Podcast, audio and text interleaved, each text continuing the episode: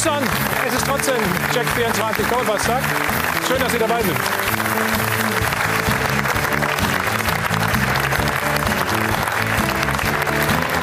Ja, 30. Spieltag hat begonnen. Und schauen Sie mal in dieses Gesicht, das spricht Bände. So sah er gestern aus. Der Trainer des VfB Stuttgart, Markus Weinzierl. Zu der Zeit war er noch Trainer. Sie haben erneut einen Trainer entlassen. Also 0 zu 6 Klatsche gab es gestern in Augsburg. Und jetzt versuchen sie mit dem U19-Trainer, mit Nico Willig, es noch zu schaffen, in der Liga zu bleiben. Ist der VfB noch zu retten? Wir schalten natürlich live hin, alle Informationen. Thomas Hitzesberger, der Sportvorstand, wird auch erwartet. Also, da gibt es eine Menge zu besprechen. Die beiden, die jetzt kommen, die haben maßgeblichen Anteil daran, dass es dem VfB so schlecht gestern ergangen ist. Sie werden sich beide freuen. Sie sind gut drauf, haben gute Laune. Hier ist der Geschäftsführer Sport des FC Augsburg, Stefan Reuter, und der Schiedsrichter der gestrigen Partie, Manuel Gräfe.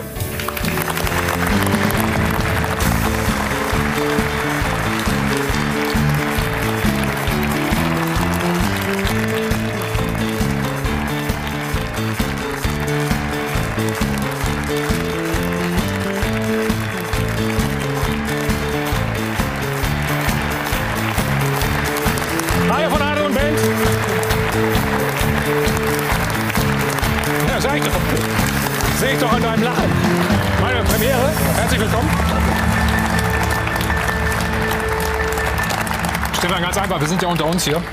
Wie hat er denn gepfiffen gestern? Es ist schön, wenn man so entspannt neben Schiedsrichter stehen kann. Hast du selten, ne? Ja, doch immer öfter. Ja? Ja, ja, wir sind ruhiger geworden in den letzten Jahren. Ruhiger und. Na, älter sage ich jetzt nicht, das wäre jetzt gemein.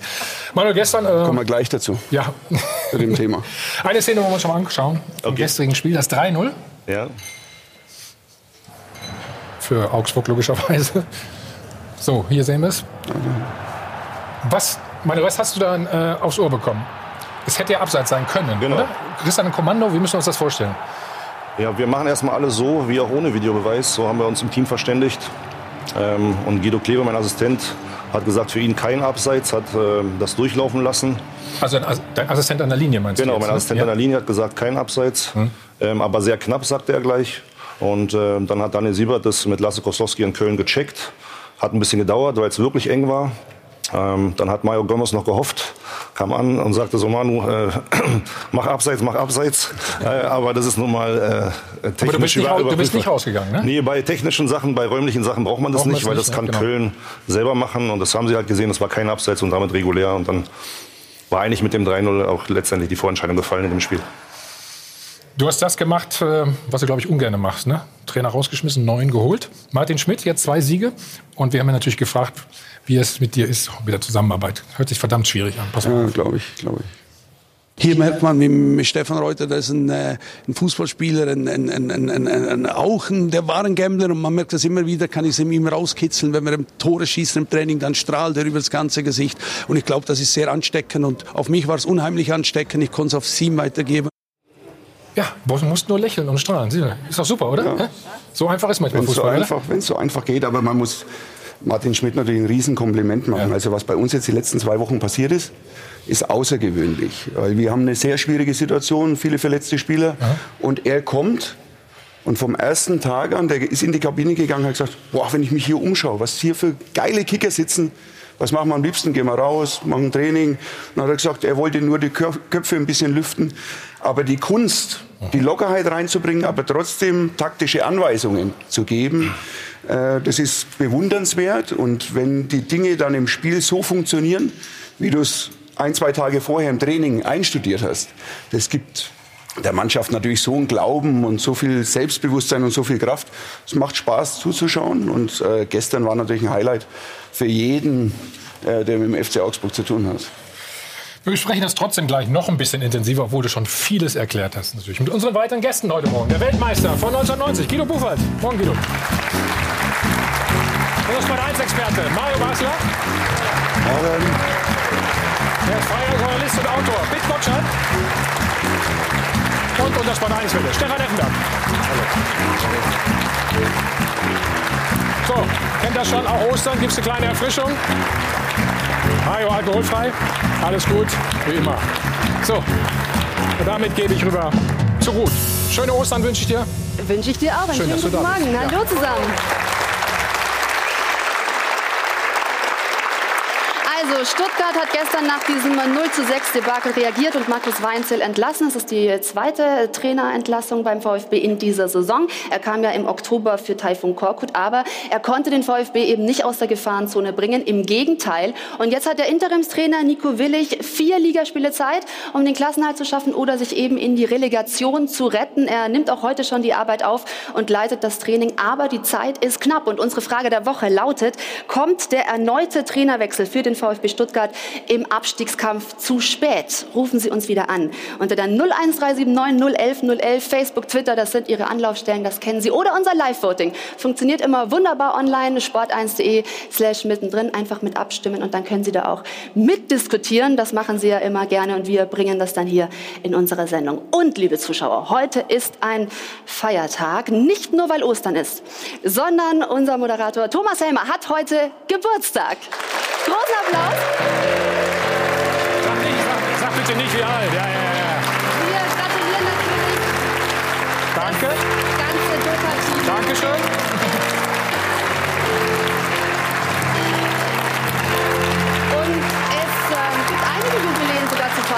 Thomas. Phantomtor jährt sich und auch äh, deine Film. Bis dahin war es echt gut. 1998 beim Bulle von Tölz. Also das wollen wir doch jetzt alle mal ähm, gemeinsam nochmal zusammenfassen und wir gratulieren herzlich, wie man das beim Fernsehen so macht, mit einem Film.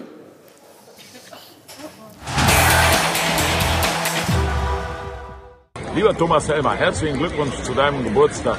Dir zu Ehren hat man in Hamburg, wo du lebst, deine schlechtesten Moderationen zusammengetragen und ein sogenanntes Helmerfeuer gemacht.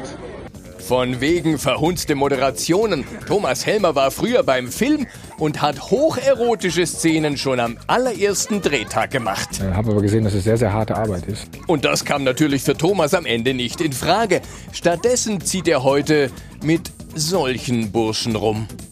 Äh, wir sind ja nicht so Bundesliga-Typen, wir kommen hier nur zur Champions League, deswegen sehen wir uns natürlich wieder demnächst Dienstag und Mittwoch im Fan-Talk. Grüße von dem Fan-Talk, Jungs. Ciao. Feiert. Übrigens, der Jubilar hat auch ein Jubiläum. Dein Phantomtor. Die Mutter aller Phantomtore wird nächste Woche 25 und hat dich fast so bekannt gemacht wie die Moderation des Doppelpass. Alles Gute zum Geburtstag. Du hast dich kaum verändert. Bleib weiter so am Ball. Dein Team wünscht dir Happy Birthday.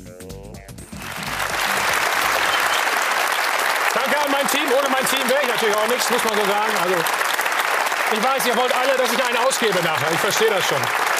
Oh, Stefan, ja. Es ist kaum zu glauben, Wir aber er ist deutlich an. älter als ich. Und darum alles, alles Gute. Gesundheit, Glück, Zufriedenheit. Stefan, vielen Dank. Und da ist ein Zahlendreher drin, das sehen Sie ja, ne? 45 wäre schön, ne? Für uns beide, oder? Aber ja, bist, du, bist du älter als ich oder jünger? Nee, du bist. Man sieht es nee, nicht, aber 66er ich bin, Jahrgang, ne? jünger, ja. Ich bin jünger. Du bist echt jünger. So, wie kriege ich jetzt die Kurve? Ich habe eigentlich. Von mir aus können wir aufhören, oder? Wollen wir noch gleich zur Feiern gehen? Nein, jetzt besprechen wir natürlich den 30. Spieltag. Woche für Woche hat es der VfB Stuttgart geschafft, seine Negativserie auszubauen. Unter Markus Weinziel gab es aus 15 Spielen nur einen einzigen Sieg. Gestern hat dann der Verein die Reißleine gezogen.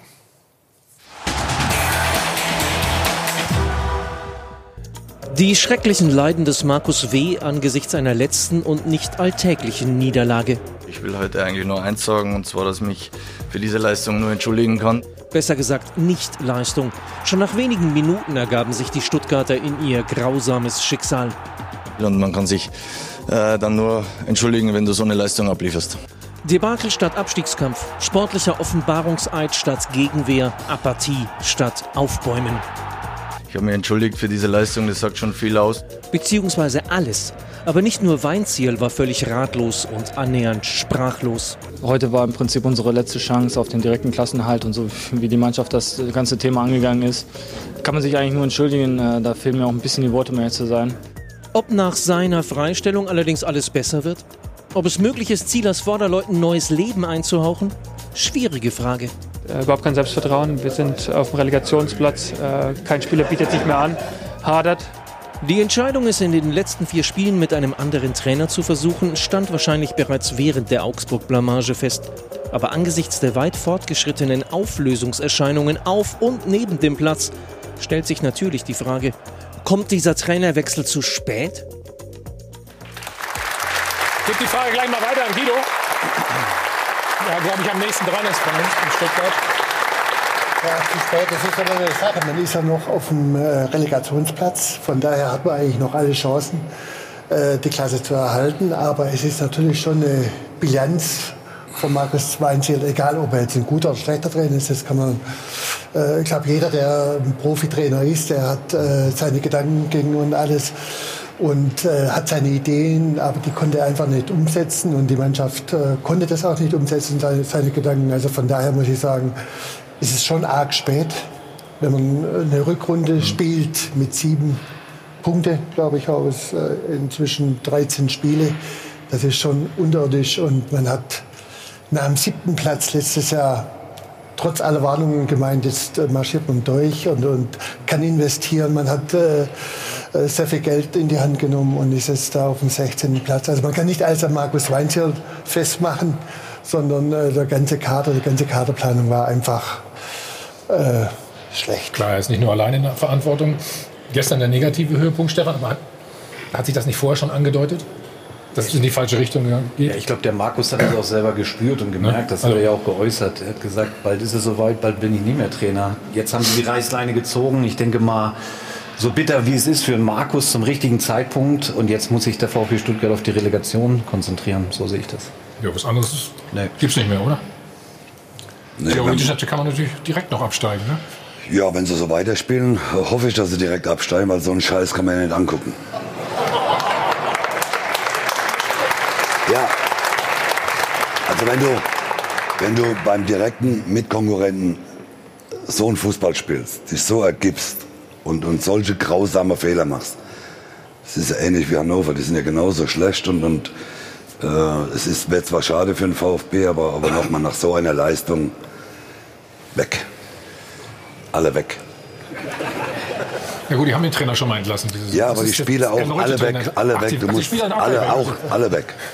Spiel mit der zweiten Mannschaft.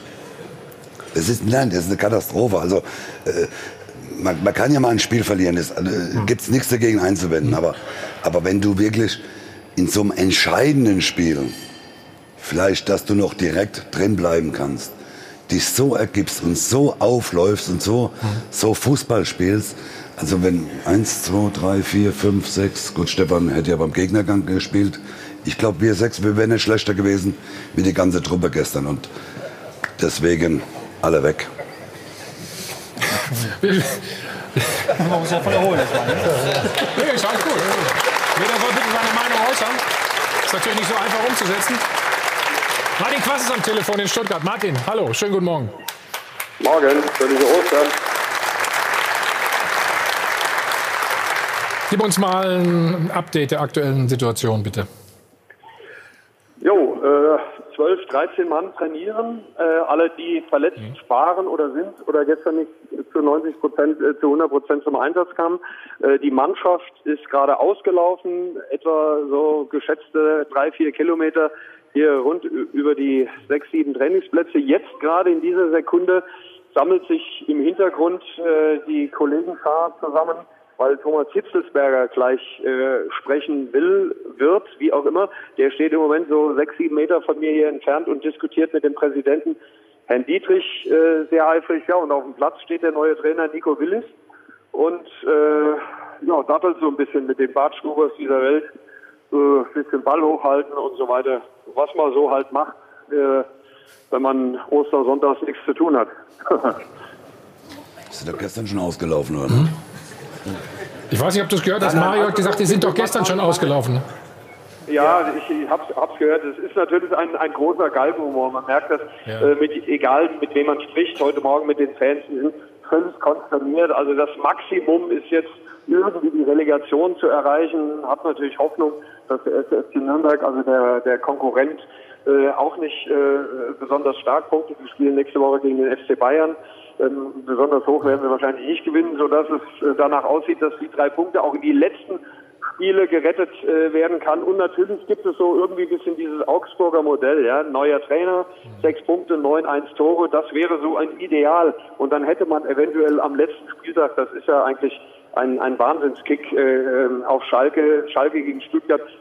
Also so irre das klingt, man kann direkt absteigen, es aber auch noch schaffen. Aber jetzt sind wir mal auf, reden, sagen wir es mal auf Deutsch, nur wegen der Doofheit der anderen. Äh, verdient hätte das der VfB in der Situation eigentlich nicht mehr. Martin, wir sehen Thomas Hitzesberger. Ähm, mach dich mal auf den Weg, schleich dich mal daran. Wir sprechen gleich nochmal mit dir. Danke. Ja, da kann ich euch äh, erzählen, was er dann so zum Besten hat. Das machen wir. Also mir tut der Markus Weinzel total leid, weil ich glaube, er ist Opfer mhm. einer Entwicklung beim VfB Stuttgart, mhm. die eigentlich schon ähm, wir, mit der falschen Vereinspolitik nach dem Aufstieg begonnen hat.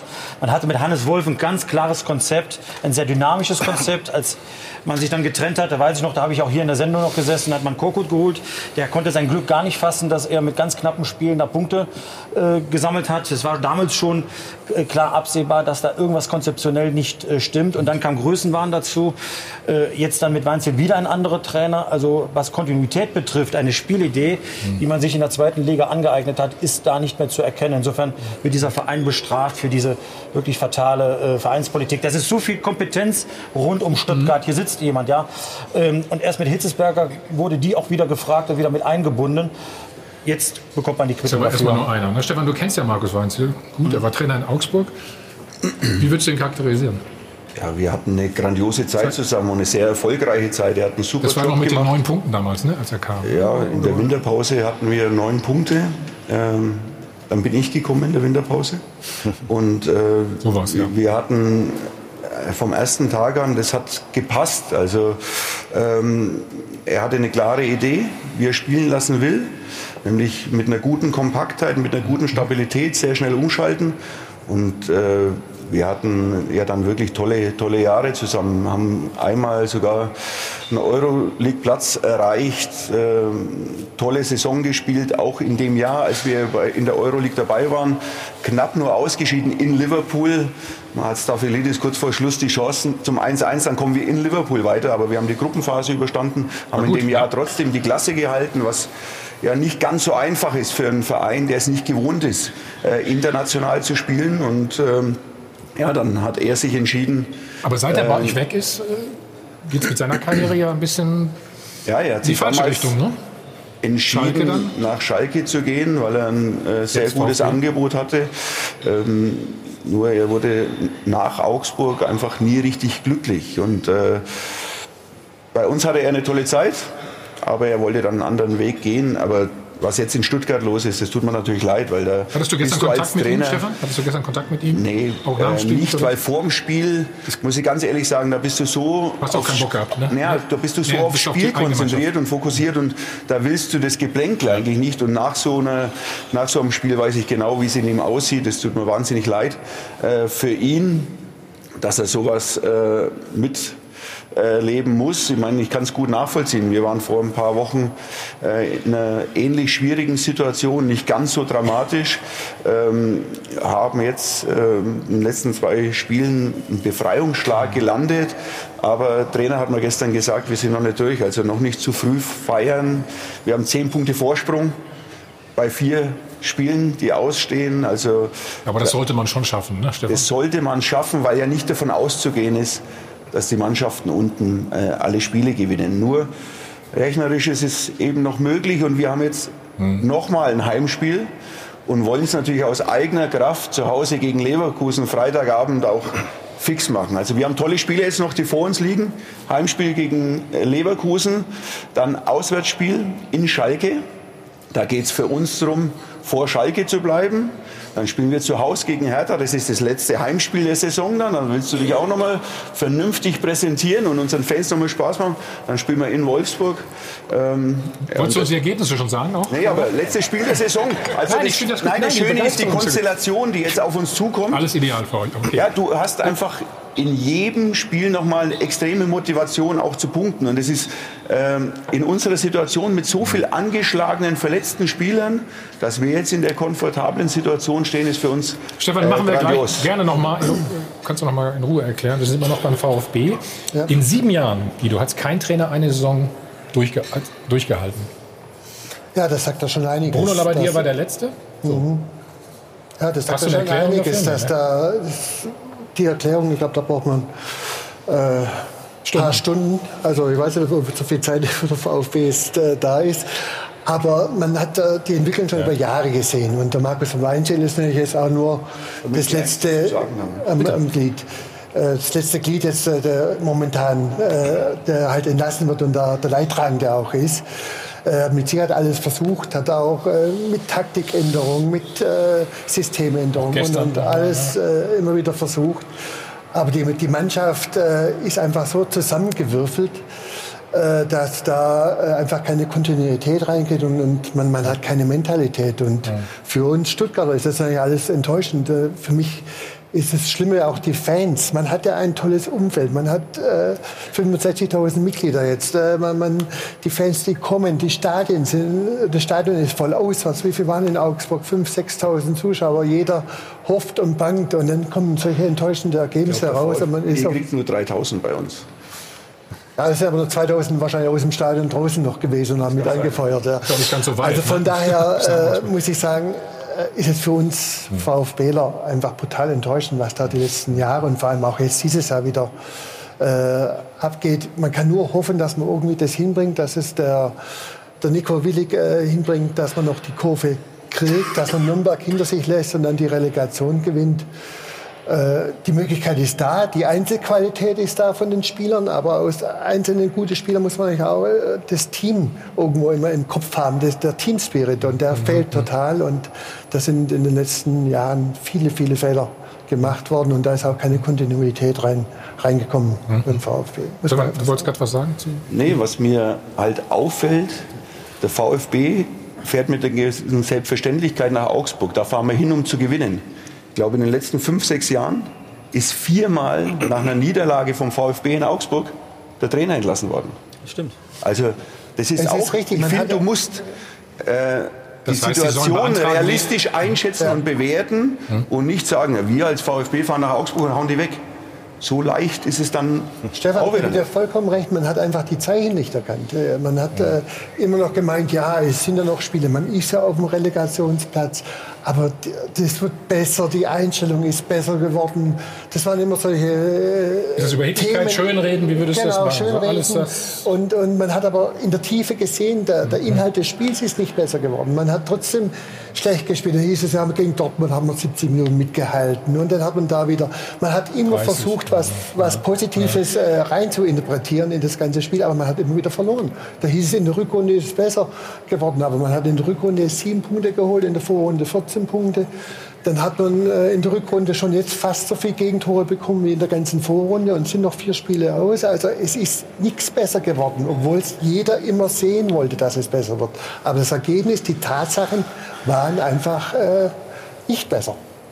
Das und das ist das Enttäuschende für uns VfBler, das ist, äh, was da äh, abgelaufen ist oder auch jetzt noch abläuft. Ich hoffe, dass es irgendwie doch noch. Ja, so viele VfB sind ja nicht mehr da. Du bist ja auch nicht mehr im, im Aufsichtsrat. Also ja, aber VfB ist bei mir immer noch äh, im Herzen. Klar, ich bin Ehrenspielführer und ich bin also, immer noch. Also was ich jetzt verstehe, ist, wenn da der Punkteschnitt 0,7 Punkte ist, der schlechteste seit Armin Fests zweite Amtsperiode. 0,7 Punkte.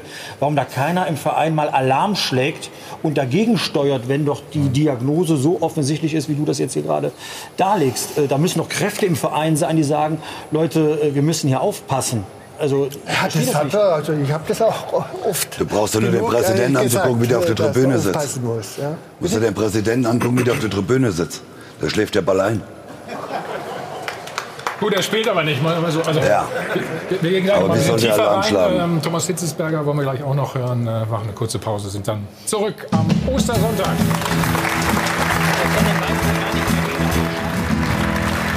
Arne und Band live aus dem Hilton Hotel am Münchner Flughafen. Check 24 Doppelpass. Wir reden weiter über diese desaströse Vorstellung des VfB Stuttgart. Manuel, du hast das Spiel gepfiffen und hast gehört, keine einzige gelbe Karte. Ist ja eigentlich schön mal, ne? Für mich als Schiri ist das super. Gab es überhaupt Körperkontakt? Äh, ja, aber wenig. Also ich hatte da doch wirklich mehr erwartet. Äh, auch Abstiegsspiel halt stellt man sich auch Schiedsrichter entsprechend ein. Auch nach dem 2-0 habe ich dann gedacht, jetzt kommt eine Reaktion. Kam aber nicht. Ähm, ich fand auch, dass Stuttgart sogar erstmal engagiert begonnen hatte, ähm, aber eben zwei relativ einfache Tore bekommen hat. Und dann hat man gesehen, die Köpfe sind runtergegangen äh, und dann sind sie so ein bisschen zusammengefallen. In der jetzigen Lage nachvollziehbar, mhm. da läuft es dann halt nicht. Und dadurch wurde es dann leider ein trauriger Tag für Stuttgart. Für mich als Schiedsrichter einfacher. Ja. Aber für mich auch du hast, ja nicht, du hast ja nicht gespielt in dem Fall. Guido hat eben gesagt, ah, jetzt hör, hör auf, ne? oder hört auf, sagt nicht wieder bis zum 0 zu 2 war alles gut und war prima. Das ist genau das, was in den letzten Monaten, muss man sagen, immer wieder, immer wieder ja. vorgekommen ist. Ne? Da hat man sich schon gefreut, dass man nicht ganz so hoch verloren hat, sondern mal ja. 3 zu 1 in Dortmund nur. Oder der, ja, man kann ja mithalten und das ist, deshalb habe ich zu ihm auch gesagt, jetzt fängst, fängst du auch noch damit an. Es äh, bringt nichts, wenn man 20 Minuten vielleicht mal äh, wettbewerbsfähig ist in einem Spiel, äh, mit drin ist aber im Endeffekt die entscheidenden Momente einfach äh, nicht die Qualität hat, da das entscheidende Tor zu machen oder auch äh, hinten keinen Fehler zu machen. Fußball ist ja eine Vermeidung von Fehlern. Wer weniger Fehler macht, gewinnt meistens auch. Und wir haben da im ja. Umfeld... Ja, ja, lass ihn das mal zu Ende, ja. dann zahlt er gleich. Das ist ja, okay. Mehr, mehr als drei waren, mehr Phrasen drin waren in, der Aussage. Geht nicht los hier. Ich zahle daher. Schon auch wenn ich Schwabe bin, ich zahle. Okay. Das ist die Gefahr. Das ist die Gefahr. Ja, ja. Äh, aber, aber das ist ja das. Es sieht manchmal gefällig aus, aber, aber in den entscheidenden Momenten, in den entscheidenden äh, äh, Situationen, da ist man nicht richtig präsent, da ist man, da macht man den Fehler, macht man den Leichtsinnsfehler ja. oder man tut, tut nicht das Ding mal. Aber genießt doch mal das Tor, das gerade gezeigt wird. Wir kommen doch noch zu euch. Also, hab, also ist wieder drei Euro raus. so macht er das. Stefan, hast du denn, warum mobbt man zum Beispiel Guido aus dem Aufsichtsrat? Ja, der sitzt doch neben dir, frag ihn. der weiß das doch viel besser. Guido, warum? Aber ich kann es nicht nachvollziehen, um das mal zu sagen, wenn du eine hohe Fachkompetenz hast, ja. die rauszutun, dann muss ja irgendwas im, im Umfeld dann Stuttgart anscheinend nicht stimmen. Was war denn da los, Guido? Jetzt kannst du es ja sagen. Es ist ja. Äh, Wurde irgendwie im Interview vorbereitet, hatte man den Eindruck, ne? Oder hast dich zu kritisch geäußert? Was, was?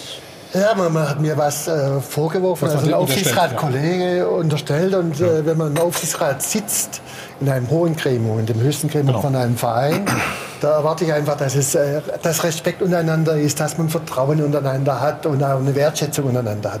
Man hat ja nur den, eine, eine Sache im Kopf, den VfB erfolgreich zu machen oder den Club oder wo man drin sitzt erfolgreich zu gestalten. Aber dann fängt es ja da oben schon an eigentlich beim Und VfB. wenn man dann in der Öffentlichkeit so mhm. äh, angegriffen wird und dann gibt es äh, auch anschließend, ich bin auch mal emotional, auch wenn ich manchmal äh, sehr ruhig bin, äh, dann erwarte ich einfach, dass man dann irgendwo am nächsten Tag einen Hörer in die Hand nimmt und sagt, Mensch, das war kacke, vergessen wir es, äh, es tut mir leid. Man spricht drüber. Ja. Man spricht drüber. Ja. Gerade wenn man in so einem Gremium ist und wenn man dann in der Öffentlichkeit äh, so, so eine Auseinandersetzung hat. Und das kam halt nicht. Und dann ist es für mich ganz klar, dann äh, kann ich da auch nicht mehr mitwirken in dem Moment mit den Leuten, weil ich möchte einfach äh, positiv was bewirken in einem Verein, meine Kompetenz einbringen.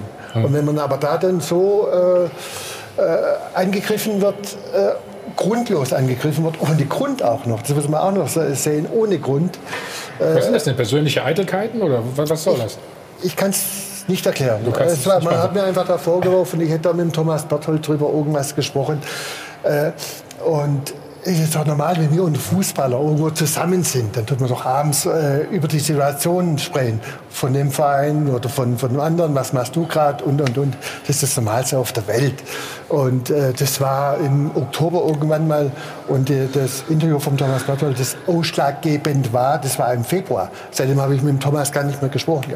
Also von daher äh, war das für mich, äh, da kamen auch noch andere Äußerungen aber mal, mal eine Frage. Wie viele Leute sind im Aufsichtsrat gewesen?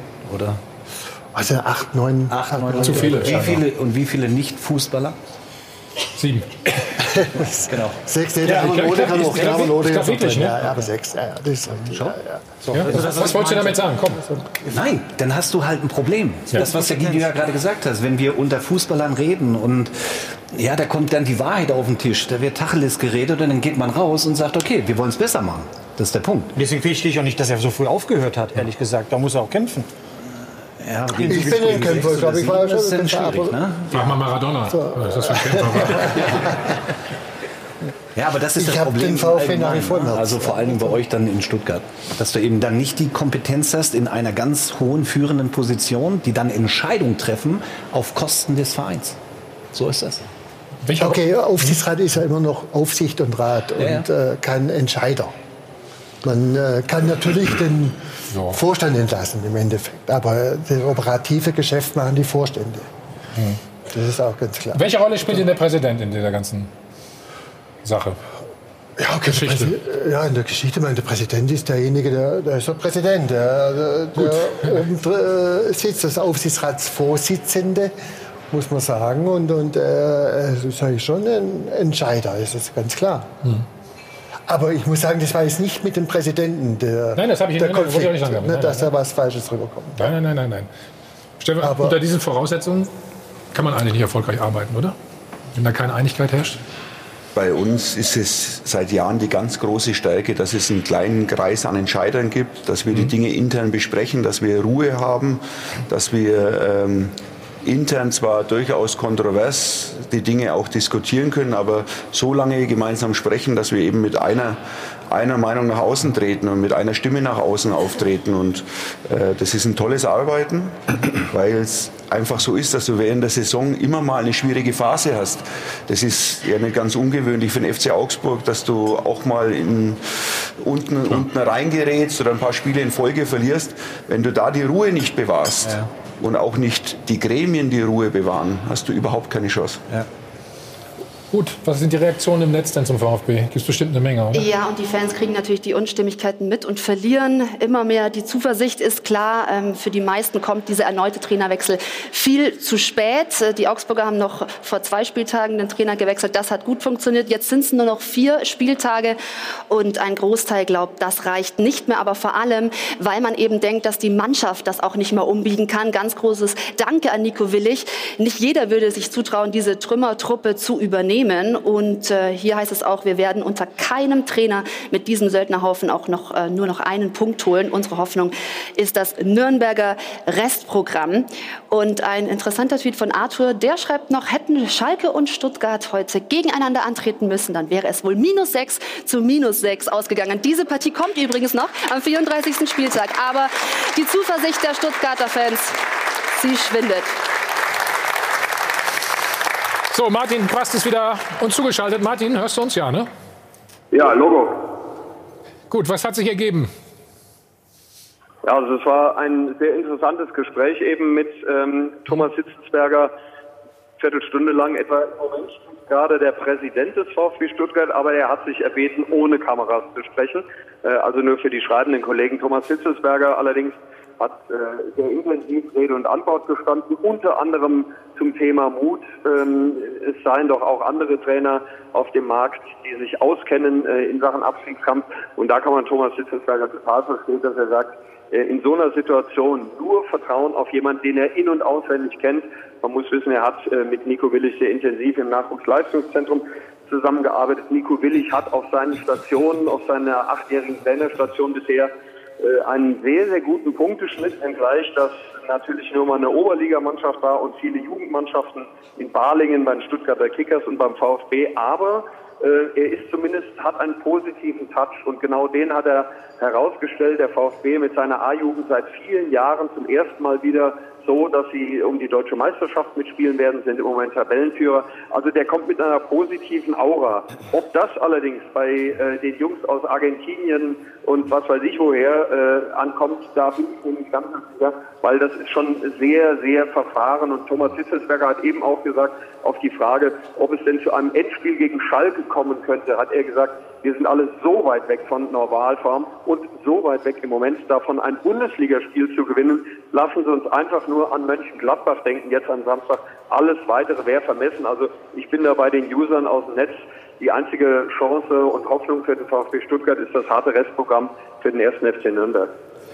Aber Thomas Hitzelsberger hatte ja Markus Weinzel eine Jobgarantie ausgesprochen. Heißt das im äh, Umkehrschluss? ja, okay. Ja. Daraufhin habe ich ihn auch angesprochen und ähm, das hat er gesagt und das kann ich auch nachvollziehen und so ist es denn auch wirklich. Ähm, er hat dann von dem Moment gesprochen, allerdings wenn es äh, Ereignisse gibt, die das komplett zum Nachdenken äh, oder dass man zum Nachdenken nochmal kommt, dann muss man natürlich die Situation komplett neu bewerten. Ähm, da waren ja ganz gute Ansätze in der Vergangenheit äh, nach dem 5-1 gegen Hannover. Die Defensive hat eigentlich relativ äh, äh, stabil gestanden und dann kam dieser Schlendrian wieder rein. Und aber nach so einem Augsburg-Spiel, ganz im Ernst, kannst du ja nur noch reagieren. Wenn der VfB jetzt genauso weitergemacht hätte, dann hätte Thomas Hitzelsberger gleich mitgehen äh, können, weil das wäre Doktorpass gewesen. Also er musste jetzt reagieren und mit dieser hausinternen Lösung, äh, denke ich, ist auch ganz richtig, weil äh, alles andere, äh, wenn da jetzt ein Externer dazukommt, bis der kapiert, was hier läuft, ist der VfB abgestiegen und ist in der Sommerpause. Also das ist schon der einzige richtige und letzte Hoffnungsschritt, den der VfB jetzt gerade geht. Aber Martin, was ich sa eigentlich sagen wollte damit ist, war Thomas deswegen, Thomas Hitzelsberger nicht hundertprozentig vorbereitet jetzt, auch einen anderen Nachfolger zu präsentieren? Er musste eigentlich einen aus dem eigenen Stall nehmen, weil er eben gesagt hat, eigentlich will ich mit Markus Weinz ja die Saison beenden. Also das habe ich aus seinen Worten so entnommen. Das wäre aber auch vor zwei oder vor drei Wochen äh, so gewesen. Da bin ich mir zu 100 Prozent sicher. Auch da hätte er auf Nico Willig weil diese letzten sechs, sieben Wochen, das wird der Guido bestätigen, du, du musst es eigentlich selbst wissen, oder auch Stefan Reuter, in den letzten sechs, sieben Wochen da nochmal äh, zu, zu reagieren und den richtigen Treffer zu landen, das ist ein bisschen Lotto Witzkind. Also herzlichen Glückwunsch an Augsburg. Das ist der Stefan Reuter, hätte aber vielleicht auch Lotto spielen können, hätte er auch sechs richtige abgeräumt. Dass dir so einschlägt, der Martin Schmitz, das ist... Äh, ganz, ganz viel ähm, richtig gemacht, aber das ist mit Sicherheit nicht äh, gang und gäbe. Also, äh, dass sich Thomas Hitzelsberger da auf etwas verlässt, was er kennt, kann man nachvollziehen, finde ich. Martin, wir werden äh, Stefan natürlich das auch gleich fragen. Äh, reden auch noch mal weiter den VfB, Schalke, Augsburg und den Videobeweis. Nach nur einem Spot sind wir wieder da. So, dann sind wir schon wieder. Martin Quast ist noch zugeschaltet aus äh, Stuttgart. Martin, wir haben ja die Frage der Woche hier gestellt, war es vielleicht zu spät, ähm, Markus Weinz hier zu befreien? Glaube, da muss man mal relativ weit ausholen. Und äh, da möchte ich mal zurückgehen auf den 3. Dezember 2018. Habe ich mich gestern erinnert und in Vorbereitung auf den heutigen Tag mir die ganze Veranstaltung nochmal angeschaut. Da gab es just vor 17 Spieltagen, äh, als der VfB Augsburg geschlagen hatte mit 1 zu 0 hier im Heimspiel äh, und auf Platz 16 stand mit 11 Punkten, gab es eine Veranstaltung 125 Jahre VfB. Äh, da waren zu Gast Mario Gomez, Uli Hoeneß und Wolfgang Dietrich, der Präsident. Damals stand dem VfB das, Hals, äh, das Wasser schon bis zum Hals. Ich habe mir das gestern nochmal angehört, weil ich es in Erinnerung hatte. Da hat Wolfgang Dietrich an diesem Tag achtmal, achtmal den Satz äh, bemüht, ich bin zutiefst überzeugt, dass unter anderem das Saisonziel erreicht wird zwischen Platz 9 und 13. Der Fünfjahresplan gehalten werden kann und der VfB bis 2021 unter den ersten sechs der Bundesliga spielt und unter anderem, dass die Spieler im Kader des VfB noch deutlich besser gemacht werden. Wenn dies nicht möglich wäre, hat er wortwörtlich gesagt, hätten wir schon andere Maßnahmen ergriffen. Er sagt klipp und klar und wortwörtlich, wir sind weit davon entfernt, unsere Saison nicht zu erreichen, unser Saisonziel. Und es wird hier kein Notstand aufgerufen. Nun nochmal, davon bin ich zutiefst überzeugt. So, im Nachhinein ist man schlauer. Ich bin der Meinung, entweder haben die sich hier komplett die Realität schön gesoffen oder sie haben den Schuss nicht gehört. Eins von beiden. Ich weiß nicht, was schlimmer ist. Martin, vielen Dank. Im Nachhinein ist man schlauer. Ich zahle mal für dich. Vielen Dank, dass du am Ostersonntag zur Verfügung stand. Guido, hast du eigentlich schon bezahlt? Oh, fällt mir jetzt gerade ein. Der Schwabe. Was muss ich in die Firma sehen? Ja. Also aber auch vier reinlegen. Vergessen. Wie kommt, man, wie kommt man zu so einer Fehleinschätzung? Nee, wenn man keine Ahnung hat vom Fußball. Na, wenn du, wenn du, äh, Peter, der Man Peter hat auch hohe Ziele ja, aber, setzen, ne? ja, aber der Peter Ja, hat ja voll gerade richtig gesagt. Ich meine, äh, wenn du einen Fünfjahresplan vorgibst, äh, ich wüsste jetzt das nicht, ich kann mich nicht dran erinnern, dass Ja. irgendjemand schon mal einen Fünfjahresplan eingehalten hat. Auch, auch mit einer Jobgarantie, wenn du, wenn du sechs Spieltage vor Schluss einem Trainer eine Jobgarantie aussprichst. Das ist ja auch für mich ein Schwachsinn. Es geht am Schluss nicht um einen Trainer, es geht hier um einen Verein. Und wenn ich sehe, dass eine Spirale da ist, die immer wieder nach unten geht, kann ich nicht hingehen und kann sechs Wochen oder sechs Spieltage vor Schluss einem Trainer eine Jobgarantie geben, weil im Hinterkopf mhm. musst du als Verantwortlicher der für den Sport zuständig ist, musst du eine Notlösung haben. Und wenn es nur zwei Spieltage vor Schluss ist, weil, nochmal, es geht nicht um den Trainer, sondern es geht um den Verein. Und ich muss alles dafür tun, dass ein Verein in der Liga bleibt. Und deswegen eine Jobgarantie jemand zu geben, dann musst du das unterschreiben, musst sagen, wenn ich ihn dann entlasse, dann gehe ich gleich mit. Ich würde nie einem Trainer sechs Wochen vor Schluss, wenn ich 15 Spiele, glaube ich, hat er gemacht, eins gewonnen oder so irgendwie. Mhm, aus 15 Spielen. Kannst du doch keinem, ein, keinem Trainer eine Jobgabe, weil du weißt doch im Hinterkopf, das kannst du nicht einhalten, wenn er noch zwei, drei Spiele verliert. Das geht gar nicht. Und deswegen finde ich es auch nicht gut, äh, dass man hingeht und, und, aber das ist halt das Geschäft. Da wird gelogen, dass es gerade so kracht und fertig. Mhm. So ist das. Da ist der Fußball mittlerweile, ist so schlimm geworden, äh, weil sie alles sich hinstellen und erzählen irgendeine Scheiße, wo sie drei Wochen später müssen es revidieren, müssen sagen, naja, wir müssen halt reagieren, weil das ist ja ganz normal. Ja, dann gebe ich aber auch keine Jobgarantie einem Trainer sechs Wochen vor Spielschluss oder vor Saisonende. Ganz einfach.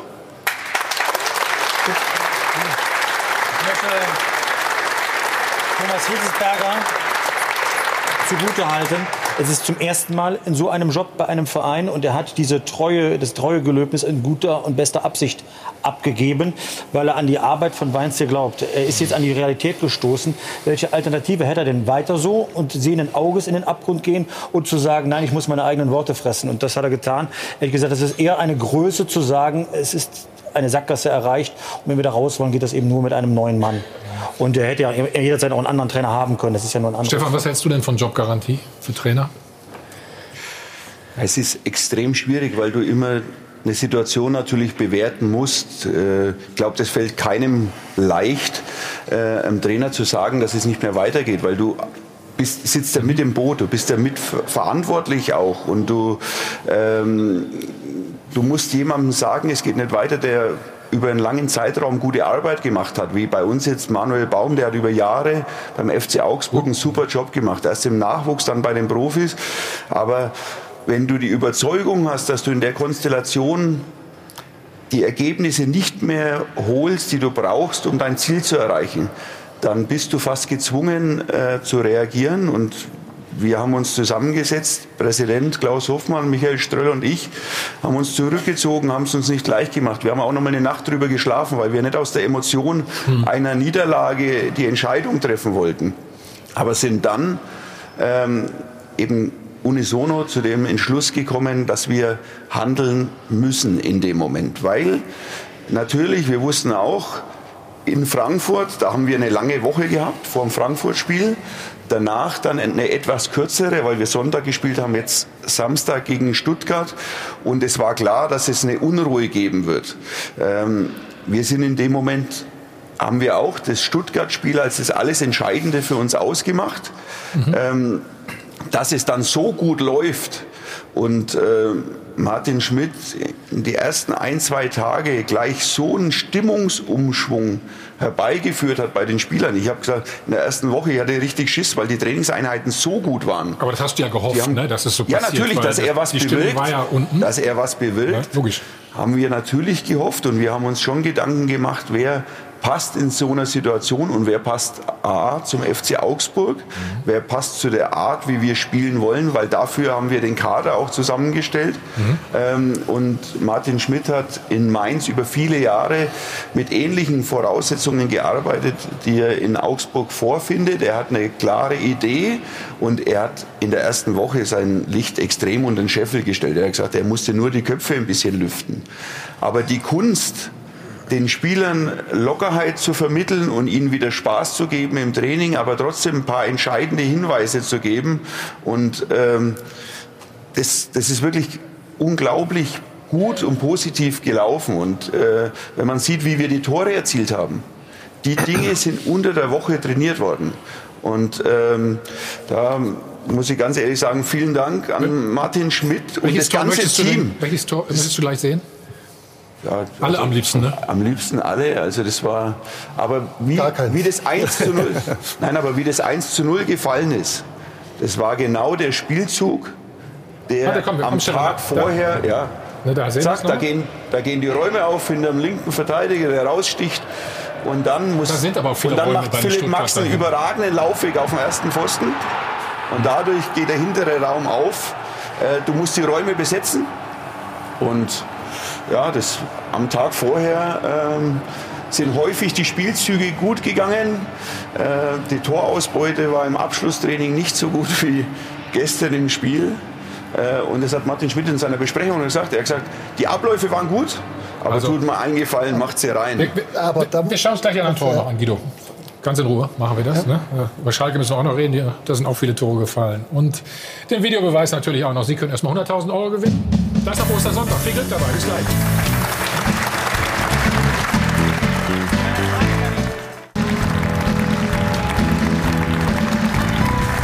Hi von Arne und Band. Live aus dem Hilton Hotel am Münchner Flughafen. Beim Check 24 Doppelpass. So, Stefan Reuter ist seit 2012 in Augsburg und hat nur einen einzigen Trainer entlassen. Das war Dirk Schuster, wenn ich richtig liege. Dann kam der 9. April 2019. Da trennte er sich von seinem Trainer Manuel Baum, von seinem Co-Trainer Jens Lehmann und seinem technischen Direktor Stefan Schwarz. Drei auf einen Streich.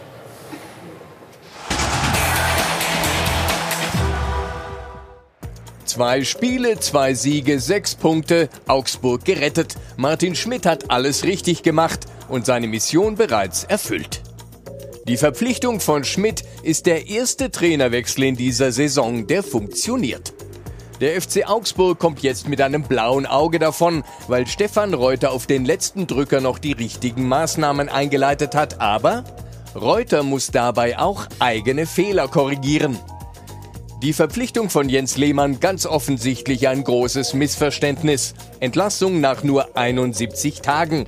Der Motivationshelfer für Manuel Baum im Team von Martin Schmidt angeblich völlig überflüssig.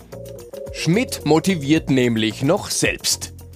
Taktikliebhaber Baum hatte hier offensichtlich Defizite. Team und Trainer in der Rückrunde zu oft in gegensätzlichen Richtungen unterwegs. Schmidt befreit die Mannschaft offensichtlich aus dem quälend einschnürenden Taktikkorsett der letzten Monate. Die Spieler bedanken sich mit dem höchsten Bundesligasieg der Clubgeschichte. Stefan Reuter hält üblicherweise sehr lange an seinem Personal fest, doch jetzt drei Rausschmisse an einem Tag. Untypisches Krisenmanagement für Reuter, der sonst so auf Kontinuität bedacht ist. Wir fragen, wann ist der richtige Zeitpunkt für eine Trainerentlassung? Herr Reuter.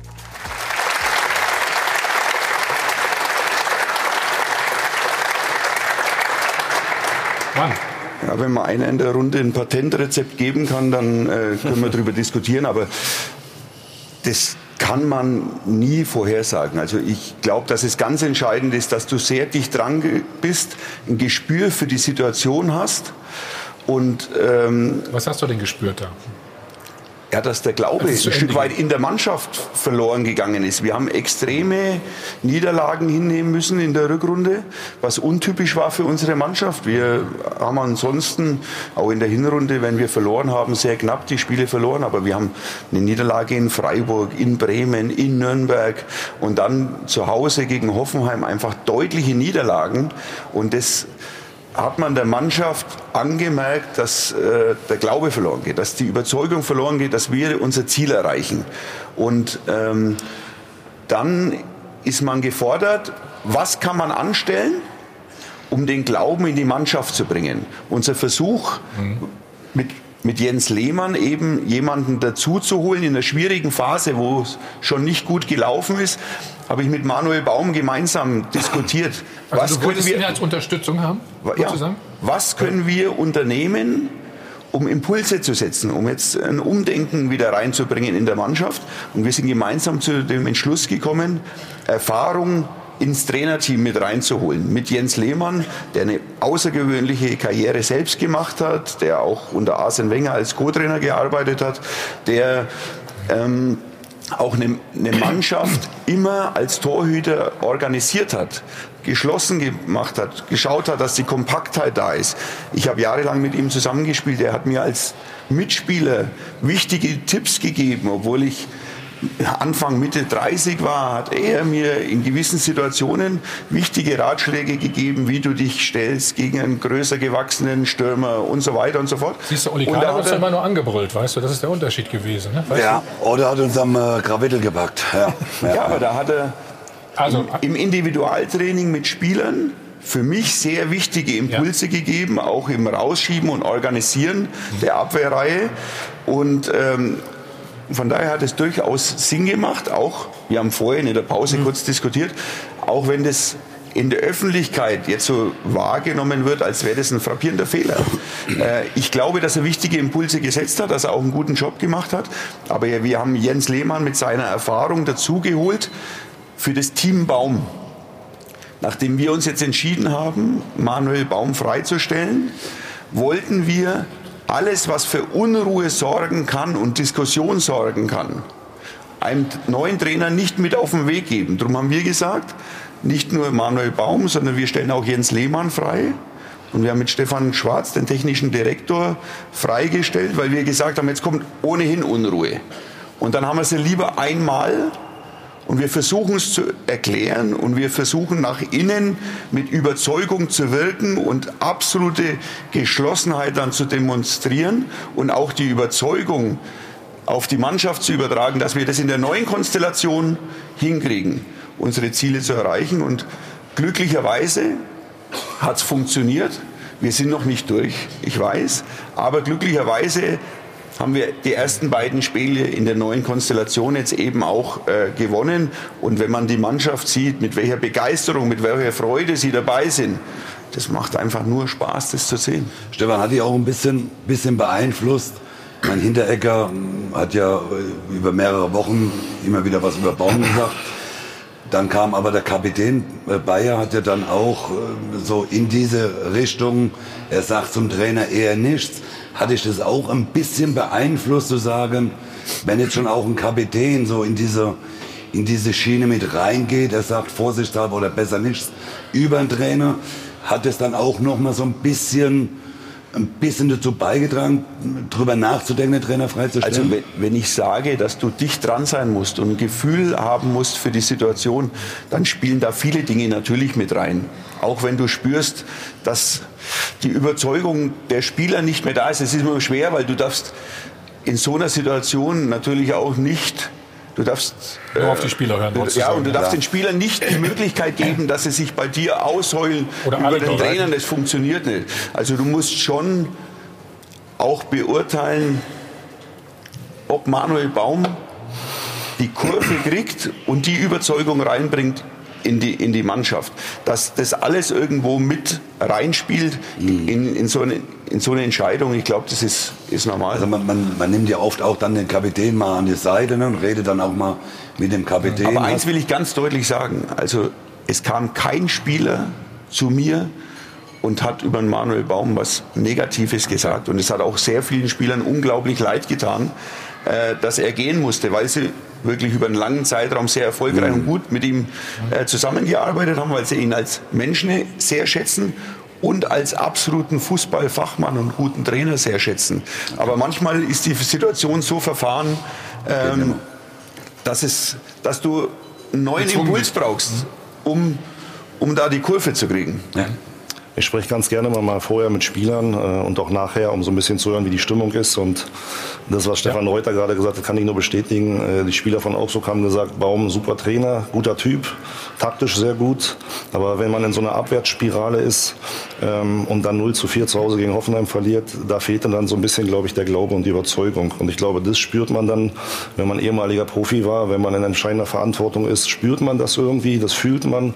Und dann, glaube ich, muss man eben entscheiden, will man kurz kurzfristig erfolgreich sein, muss man noch mal agieren oder denkt man halt mittelfristig und langfristig. Und es gibt ja andere Vereine, die gehen diesen mittel- und langfristigen Weg, wie auch Freiburg, meinetwegen mal in die zweite Liga. Das ist aber vielleicht auch eine spezielle Situation in Freiburg, wo das so einfach möglich ist.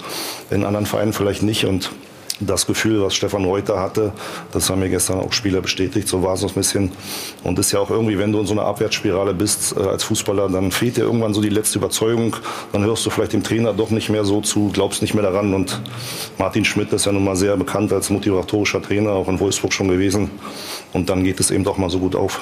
Ja, und ich muss sagen, also wie sich jetzt auch Manuel Baum im Nachgang und auch Jens Lehmann, wie die sich verhalten haben, finde ich erstklassig. Also das, was haben Sie gemacht? Äh, ja, die haben sich gut von der Stefan, Mannschaft vielen, vielen Dank oder was? Nein, gut von der Mannschaft auch verabschiedet und sind souverän mit der Situation umgegangen und haben auch ein gewisses Verständnis gezeigt. Also Manuel Baum hat gesagt, das ist einfach jetzt auch die Phase, wo ich es irgendwo nachvollziehen kann, dass man vielleicht noch mal die Chance nützt, was, was zu verändern, was okay, zu drehen. Bei Jens stelle ich es mir schwieriger vor. Du hast im Januar geholt, ne? das ist gerade dabei freut sich auf die Aufgabe und dann ist schon wieder relativ ja, ist schnell.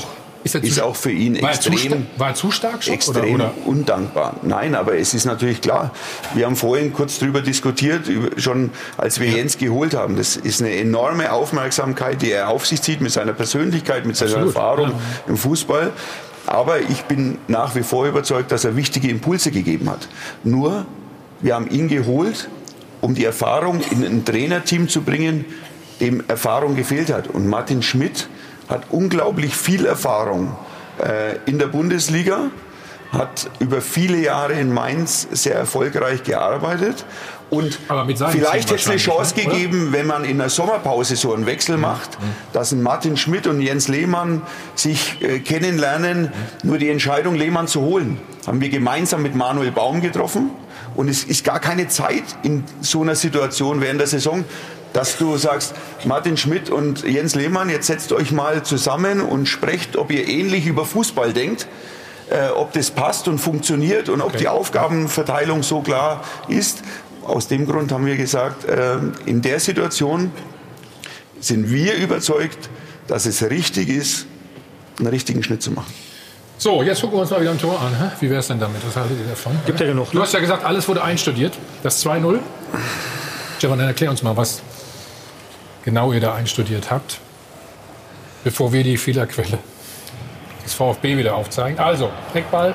Also zunächst mal ja? gehen viele Spieler von uns den Ball entgegen, aber das, das sollte man tun bei der dass, Ecke, ne? dass ein Spieler wie André Hahn den Ball so frei runternehmen kann und das ist eine große Stärke von ihm mit Entschlossenheit, den Torabschluss zu suchen. Aber wir hatten, als wir die Aufstellung von Stuttgart bekommen haben, haben wir gedacht, oh, bei Standards müssen wir aufpassen, weil die haben vier Innenverteidiger auf dem Platz gehabt, haben mit Mario Gomez mhm. extreme Kopfballstärke. Da hatten wir äh, und unser Trainerstab äh, schön zu tun, wie die Einteilung dann bei Standardsituationen ist, dass wir äh, fast schon eine Vorentscheidung durch eine Standard machen, ist umso erfreulicher. Du hast ein bisschen äh, Bauchschmerzen bekommen bei der Szene, ne? Ja, bei allen Gegentoren. bei, bei, dem, okay. bei dem speziell ist klar, bei einer Standardsituation, wenn da eine gewisse Einteilung da ist, ist es ein Abwehrverhalten, was einfach nicht geht. Äh, man kann nicht zwei, drei Meter äh, wegstehen. Ich habe normalerweise muss ich den Ball schauen und muss auch meinen Mitspieler im Auge haben, aber in dem Moment hat man einfach äh, ihn frei sich hinten absetzen lassen und das hat mit äh, Bundesliga Fußball Defensivarbeit wenig zu tun. Und man sieht ja auch, man hat keine Toren gehen in der Regel Fehler voraus. Stefan, sehr aufmerksam ja. heute. du zahlst für mich. Stefan, Stefan 3-0.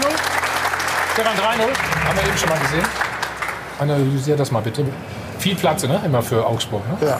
ja, die Stuttgarter sind ja nie in die Zweikämpfe reingekommen. Wahnsinn, ne? Das, was du eigentlich annehmen musst im Fußballspiel, ich glaube, das ist eine ja, abseits ja, oder nicht. Genau, die zwei defensiven Mittelfeldspieler da, wenn die da hinterher traben, guck dir die zwei an. Da, ja, komm mal jetzt bitte da hinterher laufen. Guck mal. Ja, ja. Die, bei, bei Manuel, die laufen am Manuel, stehen die neben dran und gucken zu, wie die in das Tor kriegen. Ja, die decken den Manuel. Das ist ah, jetzt. Also, ich muss sagen, das ist sensationell rausgespielt. Also, der hat ja noch mehr Anspielstationen, hätte er ganz nach rechts rauslegen können. Da war ja auch noch einer. Ja, unfassbar.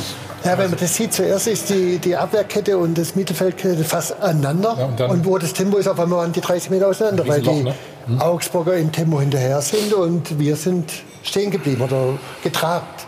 Ohne, ja, aber zumindest ich muss das Tor verhindern. Wie geschickt sie sich zwischen den Linien bewegt haben und Marco Richter am Spiel war, aufdreht und dann äh, mit Gesicht zum gegnerischen Tor gehen kann, das ist für Abwehrspieler natürlich nicht ganz so einfach wenn einer im Tempo auf dich drauf geht und du dann Richtung eigenes Tor unterwegs bist, ähm, das ist nicht so leicht zu verteidigen und das haben sie aber so ein Abwehrverhalten, also, toll, toll rausgespielt. Noch, ihr, ihr, habt noch vier Spieltage, ne? Ja. So einen schlechten Gegner kriegt ihr nicht nochmal.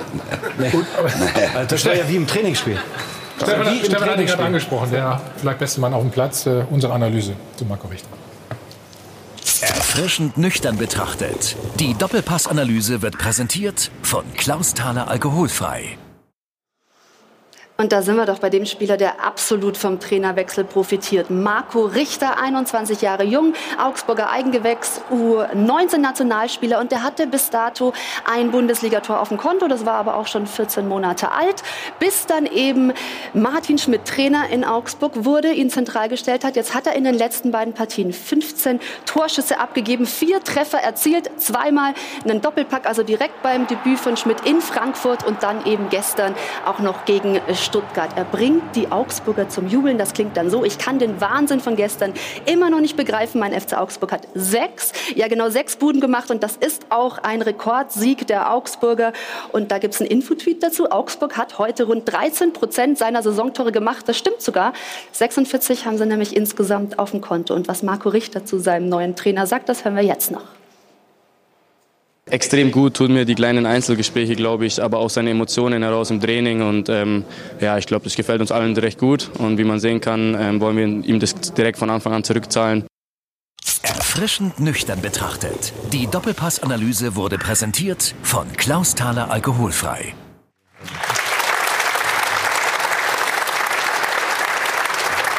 So, ich ihr, habt ja, ihr habt ja gestern fast alles richtig gemacht, habe ich gehört. Ne? Aber eine Sache, äh, Manuel, dann doch nicht, oder? Ja, ich weiß nicht, ob Guido Buchwald noch mal überlegt, äh, Einspruch einzulegen, aber eigentlich war der Trainer gestern Baum auf dem Spielberichtsbogen. Also äh, kleiner Fauxpas von Augsburg. Äh, äh wir, wir, haben es dann korrigiert, handschriftlich. Wir wollten die Schiedsrichter verwirren. Das sind Spielberichtsbögen, die dann verteilt wurden, da war das dann korrigiert. Also das äh, ist ja mittlerweile alles äh, wird, äh, digital eingegeben ja. und äh, wir kriegen Vordrucke und das hat sich unsere Pressestelle schon äh, sehr schnell anhören müssen. Die Co-Trainer haben gesagt, hoffentlich gewinnen wir, sonst dreht der Trainer durch. ist ja gut gegangen, oder? Ist gut gegangen, ja. Wenn's, wenn das dann die Reaktion ist, dann ist ganz gut. Sag noch was zu Marco Richter, wir haben ja gerade gesehen. Ja, ich bin gestern gefragt worden, wer der Spieler genau. des Tages war. War er, ne, oder? Da habe ich gesagt, äh, da könnte ich die ganze Mannschaft nennen, weil das war durch die Bank eine so grandiose Leistung der Mannschaft. Natürlich, wenn du dann zwei Tore machst und äh, außergewöhnlich schöne, dann auch äh, wichtige Assists gibst, hast, hast du ein Riesenspiel gemacht. Freut mich extrem für ihn. Und, aber hier sieht man jetzt dann Philipp Max, der auch zwei Tore gemacht hat. André Hahn, ein wichtiges, entscheidendes. Rani Kedira geht leicht angeschlagen in das Spiel. Ähm, macht das 1-0 selbst, äh, bereitet ich glaube, das war das dritte, wo wir so gut durchkombiniert haben. Den Ball äh, spielt er auf Marco Richter in den freien Raum. Also im Grunde kannst du die Mannschaft von vorn bis hinten durchgehen. Das war eine außergewöhnlich gute Leistung gestern. Das wollen wir auch nicht äh, anders darstellen. Wir reden sofort noch über deine persönliche Situation. Guido, eine Szene, die vielleicht noch mal sinnbildlich war für den VfB gestern. wir haben eben schon mal gesprochen, es ist immer schlecht, wenn man Mitleid schon bekommt langsam. Hm. Ja, okay, da war wirklich viel Pech dabei. Aber Pech? Weißt du, der, also der Kopf war schon nicht so glücklich. Ja, aber ja. Mario wusste, dass es abseits war, also hätte er abseits gegeben, oder? Was abseits? Äh, ich glaube, wir haben auf Vorteil entschieden, deshalb haben wir den Arm rausgenommen. Also äh, es wäre spannend geworden. Man hätte vielleicht nicht mal das einzige Tor gezählt, wer weiß. Haben wir jetzt nicht mehr überprüfen müssen, weil er hat dann den Ball gehalten gehabt. ja, aber, aber wenn man jetzt sieht, in dem Moment, wenn er köpft, steht, Stimmt, steht Mario ja, ja. vorne drin und wird dann aktiv. Also normalerweise wäre es abseits gewesen, wenn er den reinmacht. Könntest du den Stuttgart dann nicht mal ein so, Tor? Das ist ja Wahnsinn. Das wäre 1 zu 5 gewesen, oder? Ja. Wenn die entscheidend gewesen Stand, Stand 5-0 schon. Ich habe gesagt, 2012 hast du angefangen in Augsburg. Jetzt nochmal. Ja, 12, 13 im Winter. Ja, ja jetzt nochmal vier Jahre verlängert? Ja, Hast du schon unterschrieben oder ist? Äh ja, wir haben uns geeinigt äh, bis 2023 und äh, das in so einer Phase so ein Bekenntnis von den Gremien, äh, das freut einen natürlich, das zeigt das Vertrauen, äh, das in die Arbeit gelegt wird und das, mir macht es unheimlich äh, viel Spaß in Augsburg zu arbeiten, weil es wirklich ein grandioses Miteinander ist. Was ist die Zielrichtung für dich in den nächsten vier Jahren? Den Verein, wie in den letzten Jahren auch, in kleinen Schritten nach vorn zu bringen, weiterzuentwickeln. Wir haben immer gesagt, jedes Jahr länger erste Liga gibt uns die Möglichkeit, stabiler zu werden, auch in Infrastruktur zu investieren. Wir haben ein großes Projekt jetzt noch im Nachwuchsbereich mit dem Bau des Internats. Wir haben ähm, viel, viel Geld ausgegeben, auch für den Nachwuchs, weil das für uns ein ganz, eine ganz wichtige Säule auch für die Zukunft ist, Selbstspieler auszubilden, äh, die uns dann im Profikader weiterhelfen. Da sind wir darauf angewiesen, wenn man sieht, wo es mit den Ablösesummen hingeht. Und wir bauen jetzt gerade das Stadion wieder aus, im Businessbereich, äh, die Bereiche für die Mannschaft, größeren Athletikbereich, größere Physiotherapie. Und ähm, wenn die Bauvorhaben jetzt abgeschlossen sind, dann haben wir da wirklich absolut Erstliga-Bedingungen. Äh, und da war eben viel aufzuholen, weil der FC Augsburg 25 Jahre nicht im bezahlten Fußball stattgefunden hat. Und äh, in den Jahren, als die Nachwuchsleistungszentren entstanden sind, ähm, gab es den FC Augsburg. Ja, es wurde, als Walter Seinsch im Jahr 2000 kam äh, und gesagt hat, wenn du irgendwann erste oder zweite Liga spielen willst, brauchst du ein Bundesliga-taugliches Stadion. Da ist eben sehr viel dann erstmal ins Stadion geflossen und in die erste Mannschaft.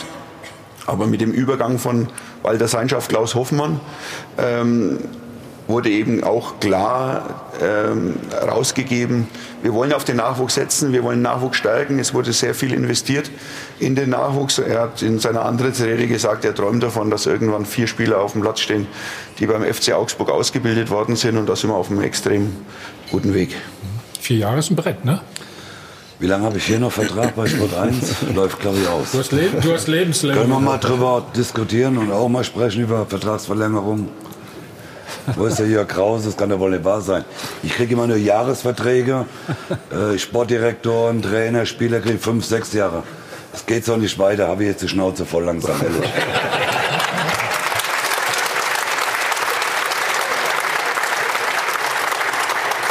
Ich will auch mal längerfristigen Vertrag machen. Ich höre gerade über meinen, weißt du ja, ne? Wird verlängert? Ja, diese Woche. Ja, ja!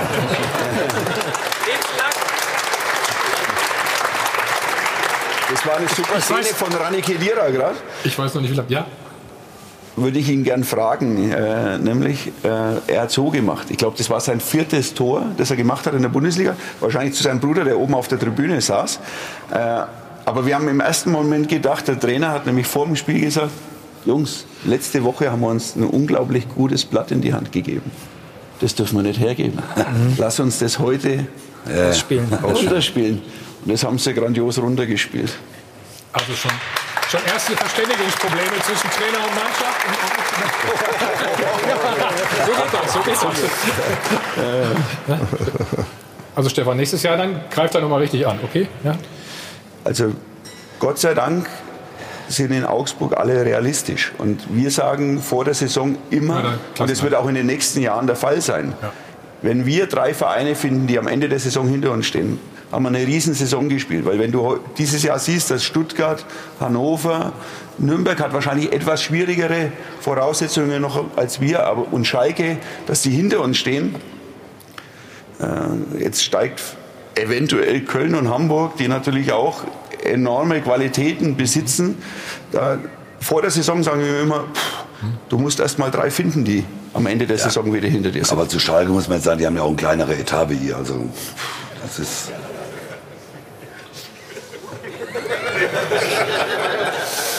So, gleich reden wir weiter über den Videobeweis. Schauen wir auf diese Szene gestern in München. Die gelb-rote Karte. Wir sind sehr gespannt, oh, oh, oh, was Manuel Gräfe uns da zu sagen hat. Und dann haben wir natürlich auch noch einen Elfmeter. Die Gladbacher waren da auch nicht so ganz mit einverstanden. Und Hüpp ist knurrt weiter. Das ist sehr, sehr schwer mit Schalke. Also alles gleich bei uns.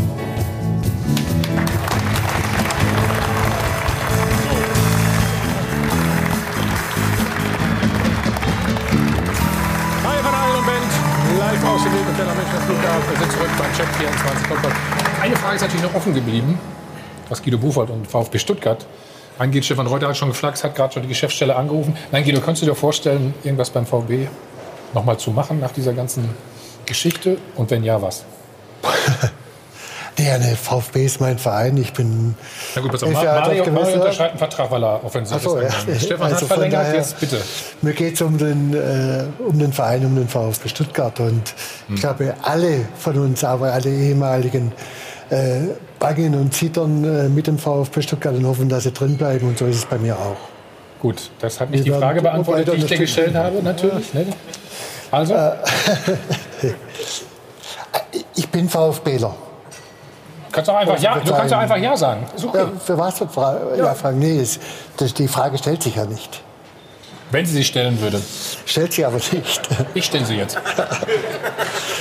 Ich bin VfBler und werde VfBler bleiben.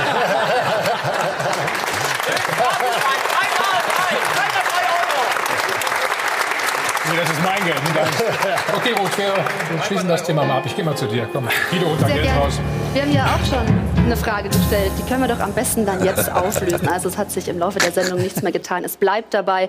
Für die meisten kommt dieser erneute Trainerwechsel beim VfB Stuttgart einfach zu spät. 86 Prozent, wenn wir es genau auflösen wollen. Und Stefan sagt, der Trainerwechsel war überfällig. Weinzel hat den schlechtesten Punkteschnitt der Geschichte. Das noch größere Übel ist für ihn aber der Präsident. Und jetzt wollen wir hören, was Sie geantwortet haben, liebe Zuschauer am Dopafon.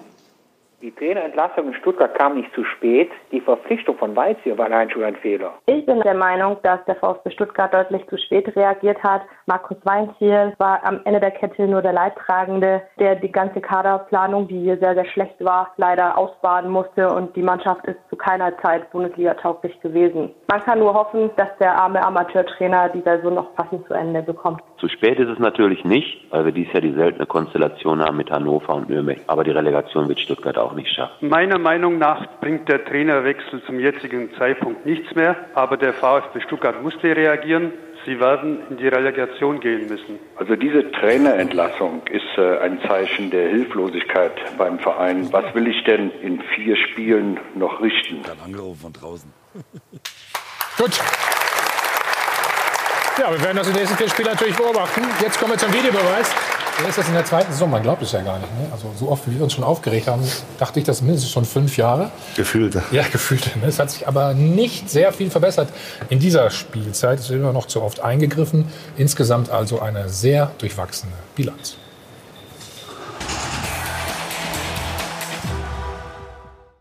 Das Leben der Schiedsrichter ist schwerer geworden. Auch im zweiten Jahr des Videobeweises reißt der Ärger nicht ab. Dabei gab es so gute Vorsätze. Zurückhaltend zu sein, nur bei sicheren, hundertprozentig sicheren Dingen eingreifen.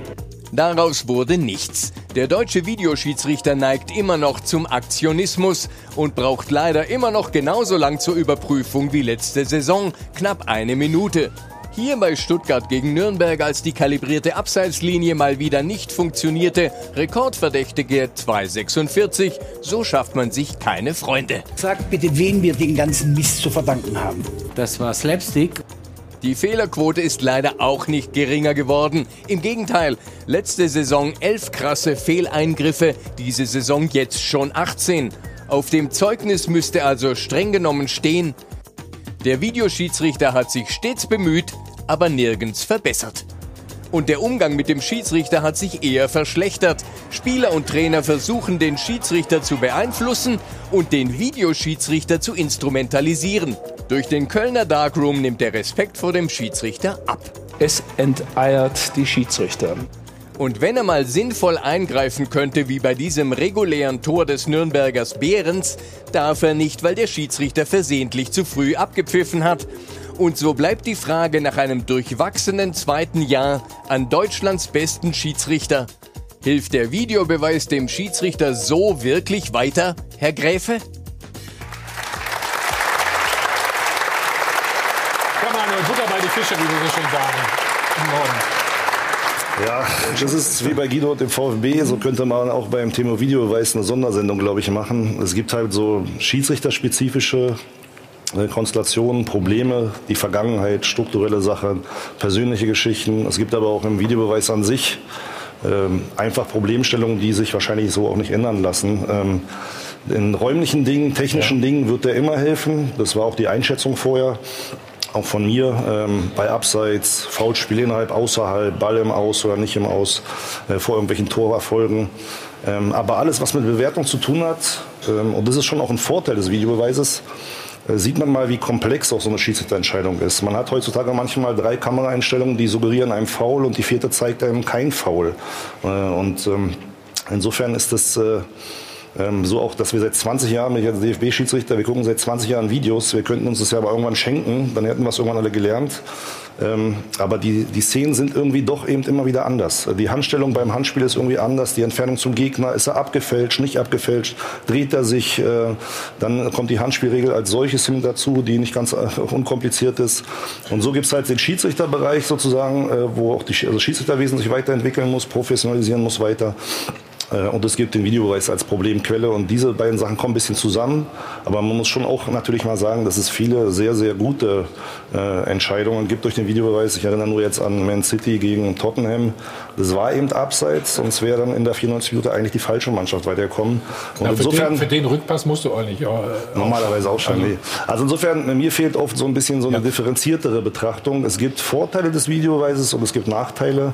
Und die Nachteile muss man eigentlich versuchen weiter auszuprobieren auszumerzen. Ähm, und das ist ein Prozess, aber der geht nicht von heute auf morgen.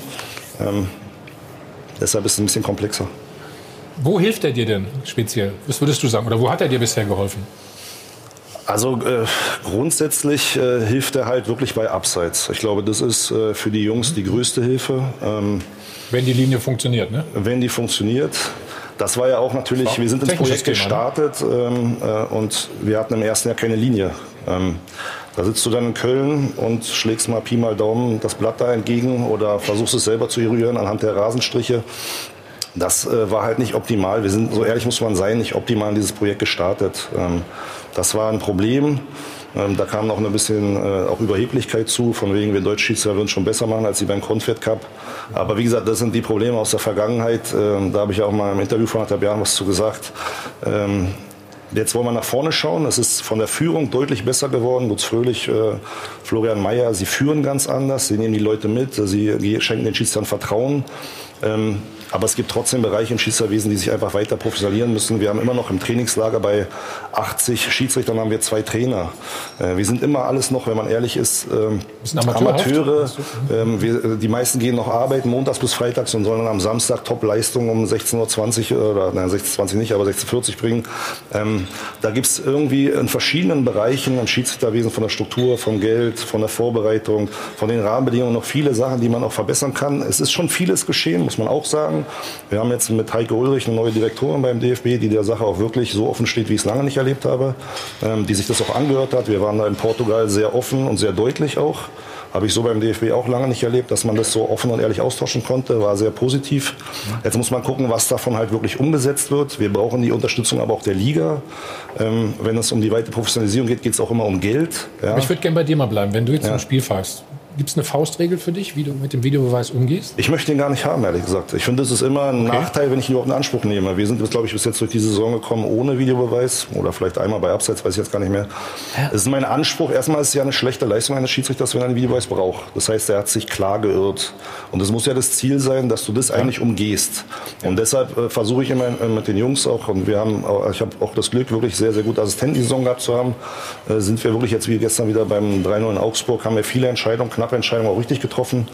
Ähm, und grundsätzlich versuche ich den immer zu umgehen. Aber wenn er dann kommt, ist es ein gutes Backup, ein gutes Netz.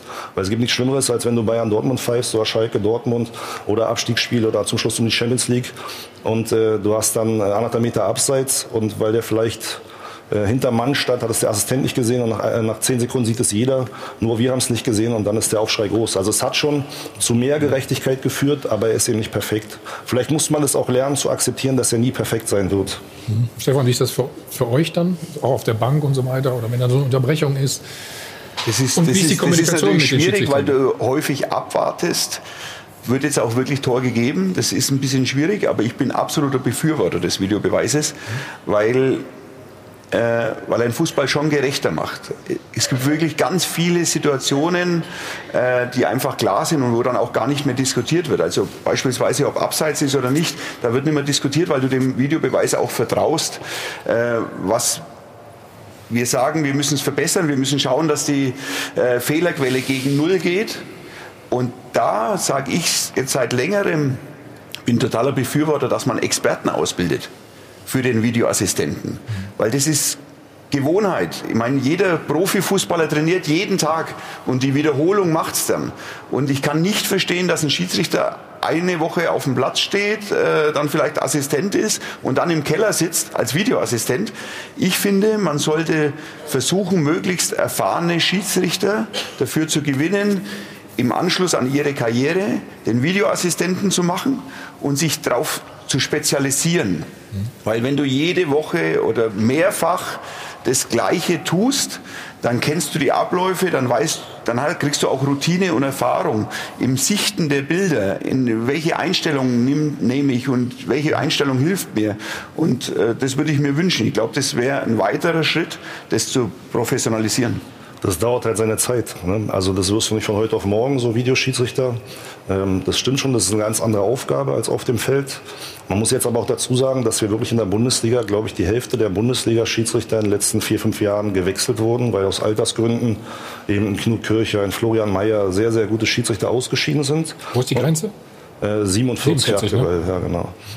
Äh, ist aber auch so ein Punkt, über den man irgendwann mal nachdenken muss. Ist das so sinnvoll? Beziehungsweise Leistungsprüfung, ist es für einen Schiri wichtig, ob er die 40 Meter in 6,00 läuft oder 5,99? Bei 6,00 bist du raus, bei 5,99 darfst du weitermachen. Ist das so sinnvoll? Ja, das muss man sich irgendwann fragen. Äh, für mich geht es um Fußballverständnis. Der eine, der eine ist schneller auf jeden Fall. Ne? Hättest du aber nicht spielen dürfen.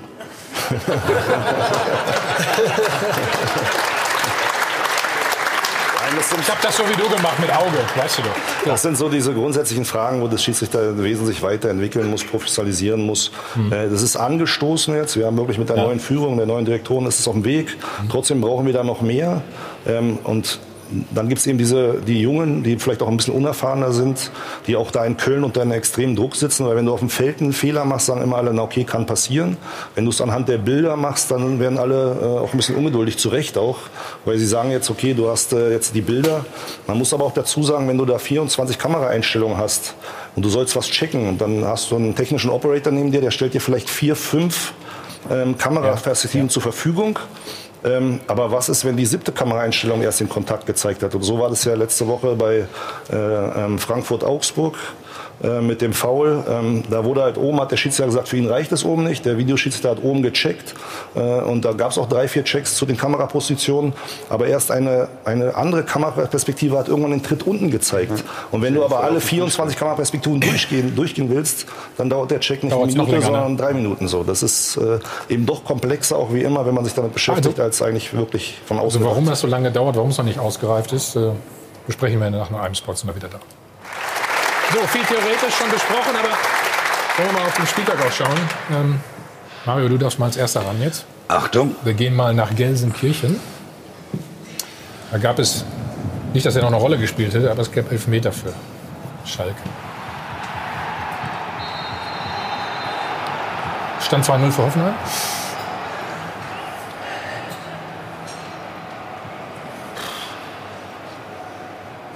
Manu, jetzt kommen diese. Ja, was sagst du? Ja, für was brauche ich da einen Videobeweis? Ja, ich will erst mal wissen, was du sagst. Nicht Fragen stellen hier. Ja, elf Meter. Also man muss jetzt so Sieht so aus, ja. Also ich, hab, ich war gestern im Auto, ich war ja hier auf dem Weg nach München, ich habe das Spiel ja gesehen, ich sehe die Szene jetzt das erste Mal. Für mich, keine Ahnung. Aber ich kann, doch nicht, ich kann nicht verstehen, dass das jemand entscheiden soll. Wir haben hier einen besten deutschen Schiedsrichter sitzen. Müssen wir doch. er kommt ja als letzter jetzt dran. Ach so, okay. Ja, ich habe mit Christian heute Morgen noch gesprochen. Christian Dingert? Ja, Christian Dingert, das ist der Schiedsrichter des Spiels gewesen. Äh, es gibt halt so auch fußballtypische Abläufe. Und wenn jemand vier Meter vom Tor steht, ausholt, dann reicht manchmal eine kleine Berührung und du triffst deshalb den Ball nicht, du wirst gesenzt. Er sagt auch so, es war so eine Mischung aus einem leichten Kontakt hätte er wahrgenommen. Aber, für mich aber auch, so, aus. auch so ein bisschen äh, Bauchgefühl so von, für fußballtypische Abläufe. Du brauchst als Schiedsrichter auch Fußballverständnis und Spielablauf. Kein Elfmeter. So und hast du ja gleich gesagt. Jetzt habe ich es gesehen. Ja, ja, rutscht weg. Das ist das Beste. Ja, ja, ich rutscht weg. noch mal Aber erzählt, wird er jetzt getroffen dabei Mal. oder Ja, nicht? Das nee. ist halt die Frage. Also er das hat ist einen leichten Kontakt wahrgenommen und das muss man einfach so sagen, wenn wir schon fünf Zeitlupen brauchen, dann ist es genau nicht der klare Fehler, dann müssen wir dem Schiedsrichter auf dem Feld die Hoheit auch lassen und das ist so ein Ja, aber Beispiel. dann muss er doch ruhig sein im Keller, Manuel, wenn ich dich richtig verstehe. genau, da, oder? aber war er ja auch. Ne, hat er nachgeguckt. Aber Ja, was macht aber der denn? dann- Der rollt noch mal. eine Viertelstunde. Guck mal. Achtung, Ja, das ist eine andere Geschichte. der liegt jetzt noch auf dem Platz oder im Stadion. Dann- Nein, Manuel, du weißt, was ich Weil das wurde möchte. gecheckt sozusagen. Es wird ja jeder, also jeder ist Tor, jeder Elfmeter, jede rote Karte, jede theoretische Spielerverletzung wird ja immer gecheckt.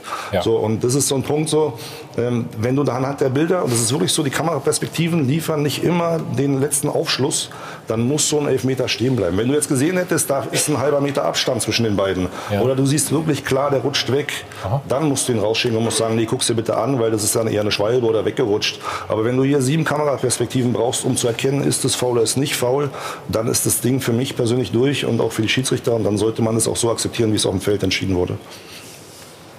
Ich möchte kein Schiedsrichter sein. Aber noch eine Szene. Äh, Mainz. Nee, erst nehmen wir ähm, den Elfmeter für Leipzig in Gladbach. Ich finde aber interessant, was man dann so hinterher sagt. Ne? Guido, guck mal. Patrick Herrmann. Für mich jetzt auch ein Elfmeter. Ist er, Da geht nur auf Mario wieder, unser Elfmeter-Experte. Ja, sag was, komm. Äh, lass mich noch mal gucken. Ja, Und der Fuß. Der geht ja nicht zum Ball, also gibt es Elfmeter. Der wollte den Ball gar nicht spielen, der will nur den Fuß reinstellen. Elfmeter. Und wenn er da nur ein klein bisschen berührt, ist das ein Elfmeter, weil er überhaupt nicht zum Ball will. Stefan? Bin ich bei dir. Danke. Ja, sehr ergiebig mit euch jetzt gerade bei den Szenen. Also jetzt nehme ich nochmal das Handspiel. Manuel, das ist gerade, ist glaube ich, die, der schwierigste Moment mit, ne? Ist auch auf dem Feld das Schwierigste. Äh, Ja, auf, ich Zwei, auch. auf den Zweikampf kann man sich vorbereiten, man sieht zwei Spieler aufeinander zu, sondern man sieht den Ball. Handspiel kommt aus dem Nichts. Äh, da wird Schau ein Ball abgefälscht und auf einmal ist er da. Ja, auch da, äh, Markus Schmidt hat es nicht wahrgenommen. Das sieht man ja auch auf seiner abgewandten Ja. Seite, ist auf Ja. der Torslinie. Allenfalls hätte der Assistent es vielleicht noch erkennen können. Jetzt Ähm, wird aber, jetzt wird ihm doch gesagt, guck mal, oder? Genau, weil hier geht es um? Bewertungsfragen. Hier ist ja keine technische Frage, ist es ein Raum oder nicht Raum, Genau. Sondern äh, alles, was mit Bewertung zu tun hat, und das war ja auch der Wunsch äh, von den Vereinen, aber auch der Öffentlichkeit zu Recht, der Schiri soll auf dem Feld letztendlich entscheiden. Ja, genau. Wenn er es nicht wahrgenommen hat, dann ist es hier eine falsche Wahrnehmung, also er hat das Handspiel gar nicht wahrgenommen, dann soll er sich es anschauen und bewerten. Und äh, nach aktueller Auslegung ist der Arm halt draußen, äh, er vergrößert seine Körperfläche, klar kann er sich den auch nicht abschneiden, aber hier ist er jetzt sehr weit draußen, es gibt auch noch eine leichte Bewegung sogar zum Ball und dann ist das eben, das ist eben der klassische Fall für den Videobeweis. Aber ich freue mich sehr, dass die Jungs, nachdem ich ihnen gesagt habe, ich gehe in den Doppelpass, sich gestern besonders angestrengt haben. Ich möchte mich auch bedanken. Weil Ja, gut, ist jetzt schwierig für dich natürlich weil letztendlich waren alle Kollegen. Entscheidungen gestern äh, top, muss man mal sagen. Es war aus Schiedsrichtersicht ein super Spieltag. Stand jetzt. Stand jetzt. Aber Aber- kann, Mario sagt auch, den ne, kann man ruhig pfeifen. Ne? Das ist ein klarer Elfmeter. Ich weiß gar nicht, der hat den Arm weg vom Körper. Der Ball wird zur Flanke reingekommen und der, der, der verhindert es damit. Deswegen ist Handspiel. Ich glaube, dass es ganz wichtig ist, dass du mal hier sitzt und das den Leuten auch mal so ein bisschen erklärst, auch im Detail erklärst. Ne? Was ich, glaube ich, aber wichtig finde in Zukunft, dass, die, dass der eine oder Schieds, andere Schiedsrichter vielleicht an der Körpersprache arbeitet, den Spielern gegenüber. Alle rennen auf den Schiedsrichter drauf. Ich glaube, wenn man da nicht wegläuft oder weggeht, sondern stehen bleibt, und, und die Spieler müssen auf Abstand äh, gehen, dann, dann hat das nochmal eine ganz andere Wirkung auch auf das Publikum. Na, als Spieler willst du das natürlich auch vielleicht ausnutzen, ne? Weißt du doch. Ne? Ja, natürlich, So aber, aber solche Szenen wie in der Mittelpunkt dann. Bundesliga Ne? siehst du in dem Sinne schon gar nicht in der Champions League, auch nicht in England. Da ist immer Respekt und Abstand. Mhm. Und ich glaube, da könnte der ein oder andere Schiedsrichter äh, noch dran arbeiten. Du hast das, ja, du, du hast diese, aufgrund deiner Körpergröße auch, hast du diese Ausstrahlung, wo, ja, das ist einfach Ja, also Das ist haben ganz entscheidend. Das ist ganz entscheidend in solchen hitzigen und, und entscheidenden Situationen einfach. Ja, aber ich finde auch gut, dass du sagst, wir brauchen mehr Unterstützung, wir brauchen mehr Hilfe. Ich glaube, das ist mal ein klares Zeichen auch an die Fans, die immer auf den Schiedsrichter draufgehen, wenn irgendwas falsch läuft, zu sagen, hey, wir haben es auch nicht so einfach. Ich glaube, das ist ganz wichtig. Mhm. Stört es dich manchmal zu sehr im Mittelpunkt zu stehen dadurch? Durch diesen Videobeweis, durch also ich sage immer so, Überprüfung der, jeder. Ja, man ist als Schiri dann gut, wenn keiner über ihn redet. Also, als ich selber früher so gespielt habe, ging es mir auch immer so. Meistens ärgert man sich auch über einen Schiri, wenn man verloren hat. So ging es mir auch. Also, also insofern, da habe ich auch immer Verständnis für jeden Spieler, Trainer, der sich aufregt, wenn er verliert, äh, für bestimmte Emotionen. Erst recht, wenn vielleicht wirklich dann ein Fehler passiert ist. Ja. Ähm, ich würde dem einen Spieler so ein bisschen widersprechen. Ich finde eigentlich, dass das Verhältnis insgesamt besser geworden ist, auch zu Trainern und Spielern.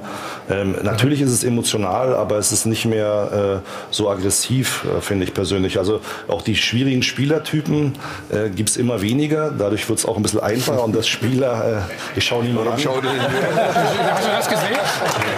Einmal, nein, nein, einmal, einmal in der Runde rumgeguckt. Ja? Das wird, das wird ein bisschen zu langweilig, merkst du? Das? Ja, ja, stimmt dann. Ja, ja, aber es ist wirklich so, das ist äh, wirklich ein gutes Miteinander, ein gutes Arbeiten und dass vielleicht jüngere Schiedsrichter auch vielleicht auch ein bisschen aus Unsicherheit dann manchmal ein bisschen distanzierter sind, ist auch normal. Das ist Erfahrung, die müssen sie sammeln. Ähm, aber das gehört irgendwie dazu. Warte mal, Ruth, Ruth hat ein paar Vorschläge aus dem Netz auch, ne? Ich würde ganz gerne einen konstruktiven Ansatz mal in die Runde mitgeben von einem User, der hier ähm, an uns schreibt. Wieso wird beim Videoschiedsrichter noch nicht einmal im Ansatz über Challenges diskutiert? Läuft in anderen Sportarten super und ist gerecht? Stößt ja auch direkt auf Zustimmung. Ich gebe es direkt mal weiter an Herrn Gräfe. Was halten Sie von dieser Idee? Also ich persönlich bin auch ein Freund davon, muss ich ganz ehrlich sagen. Ähm, aber es gibt halt die FIFA-Regularien momentan nicht her. Und ob ich dafür bin oder nicht, interessiert auch auf der Welt wirklich niemanden. Warum bist du denn, äh, aber das Warum ist, bist du denn dafür? Ich persönlich habe vorher schon erwartet, dass diese räumlichen Sachen funktionieren und die Bewertungsfragen eben nicht. Weil ihr sitzt ja auch manchmal hier, der eine sagt Elfmeter, der andere nicht. Und das wird dann verlagert von dem Schiedsrichter auf dem Feld zu dem Schiedsrichter in Köln. Und ich persönlich finde, dass man irgendwann mal, vielleicht nicht jetzt, aber in ein, zwei Jahren mal evaluieren sollte, okay, das hat funktioniert, das sind die Räume und das mit den Bewertungen hat vielleicht nicht so funktioniert. Und man sieht ja, in anderen Sportarten funktioniert das. Im American Football zum Beispiel sind die Bewertungen außen vor gelassen. Das entscheiden die Schiris auf dem Feld, da geht es auch nur um technische Vergehen. Im Hockey ist das so, in anderen Sportarten ist es so. Ich glaube, da könnte der Fußball auch noch mal ein bisschen lernen von anderen Sportarten. Und dann äh, könnte man ja eine Challenge einführen. Und wie wäre es in der Realität?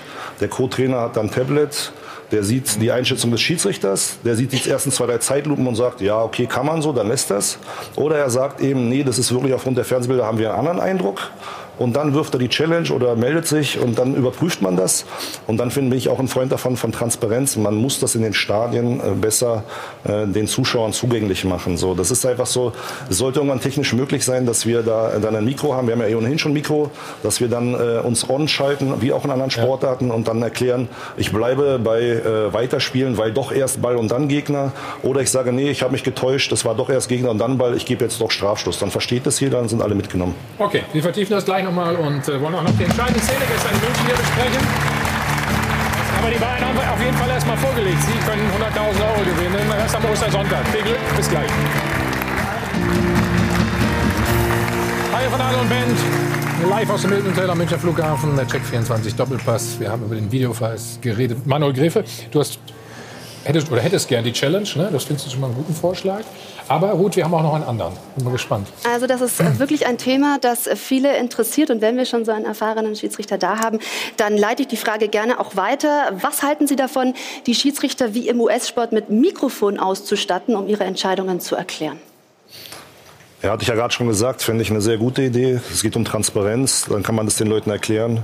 Dann weiß auch jeder, was wirklich der Schiedsrichter entschieden hat. Dann muss man nicht spekulieren, hat er jetzt äh, das Foul gepfiffen oder das Hand oder was war's. Welchen Freund davon, einfach das zu erklären. Ist das so schwierig, das umzusetzen? Das war schon gar nicht so einfach, überhaupt diese Einblendung VAA in den, in den Stadien, in allen hinzubekommen. Kann ja. Stefan vielleicht auch was zu sagen. Äh, das war in manchen Stadien von der Technik nicht mal das war möglich. Ja, und das muss ja koordiniert werden mit Köln, mit dem Stadion, mit dem Schiedsrichter. Das ist technisch schon auch ein bisschen anspruchsvoller, so muss man sagen. Euch geht's nicht, oder was? Bei uns schon. Wir haben so ein relativ neues. Stadion, jetzt gerade zehn Jahre alt. Aber es gibt eben einige Stadien, die technisch die Ausstattung nicht haben. Äh, und dann war es schwierig, weil es hilft ja schon, wenn jetzt äh, auf der, auf der Leinwand steht, äh, Handspiel im Mittelfeld oder was auch immer, ja. ähm, die vorgefertigt sind. Also bei uns funktioniert es sehr gut.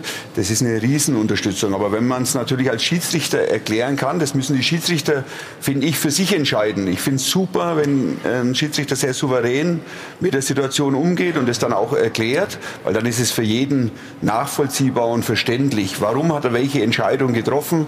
Und da gehört natürlich auch größer dazu, dann zu sagen, Ich habe es in dem Moment falsch bewertet, ich habe einen Fehler gemacht und ich glaube, das kann auch jeder akzeptieren.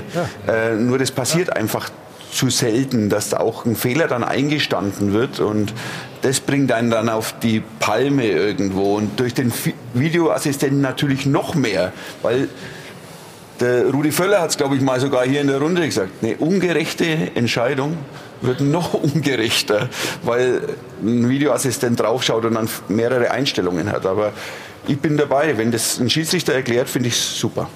Ich war voriges Jahr beim offiziellen DFL-Test dabei in Düsseldorf, wo das genau so bei einem sagen wir, arrangierten Spiel äh, getestet worden ist. Das war fantastisch.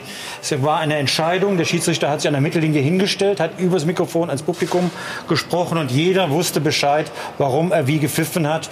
Konnte sich damit anfreunden oder nicht anfreunden, aber man konnte zumindest den Gedankengang okay. mal äh, nachvollziehen. Es ja. geht tatsächlich nicht wegen der Ausstattung in allen Stadien. Und das ist der Punkt, den ich nicht verstehe. In diesem Milliarden-Business Bundesliga dürfte es eigentlich kein Problem sein, dort für Klarheit zu sorgen. Nicht, dass der Stadionzuschauer noch bestraft dafür wird, dass er ins Stadion geht und der Fernsehzuschauer weiß mehr, sondern an der Stelle äh, dürfte das ja, sag mal, nicht so teuer sein, alle Stadien entsprechend auszustatten zur neuen Saison. Glaubst du, alle deine Kollegen trauen sich das auch zu? So? Kein Problem. Also ich glaube, wer vor 80.000 in Dortmund einläuft oder in München oder in Augsburg oder in frenetischen Freiburg so, der hat auch kein Problem, auf sein Mikro zu drücken und zwei Sätze zu sprechen. Also da mache ich mir keine Gedanken. Also du wolltest sagen, ihr seid schon coole Socken, wenn ihr wollt, ne? Und ja. lassen würde, habe ich auch verstanden an der Stelle. So, wir schauen mal auf die Szene gestern in München, die vielleicht spielentscheidend ist. Ich muss sagen, das ist äh, wahrscheinlich die Bremer. Guido, du hast ja auch das ein oder andere Kopfballduell mal gewonnen. Süle gegen Velkovic. Gibt Gelb-Rot. So. Ist das hart? Ist es richtig? Da hätte man noch mal warten können. Ja, das ist für mich zu hart. Das heißt, er geht ja, normal mit dem Kopf auch nur hin, er will den Ball wegköpfen. Also er guckt zumindest zum Ball, ja, behaupte ja. ich jetzt mal, das ist, spricht für ihn. Er kommt aber zu spät. Zu ne? spät dran, ja. Aber Gelb kann man da schon geben, oder? Ja.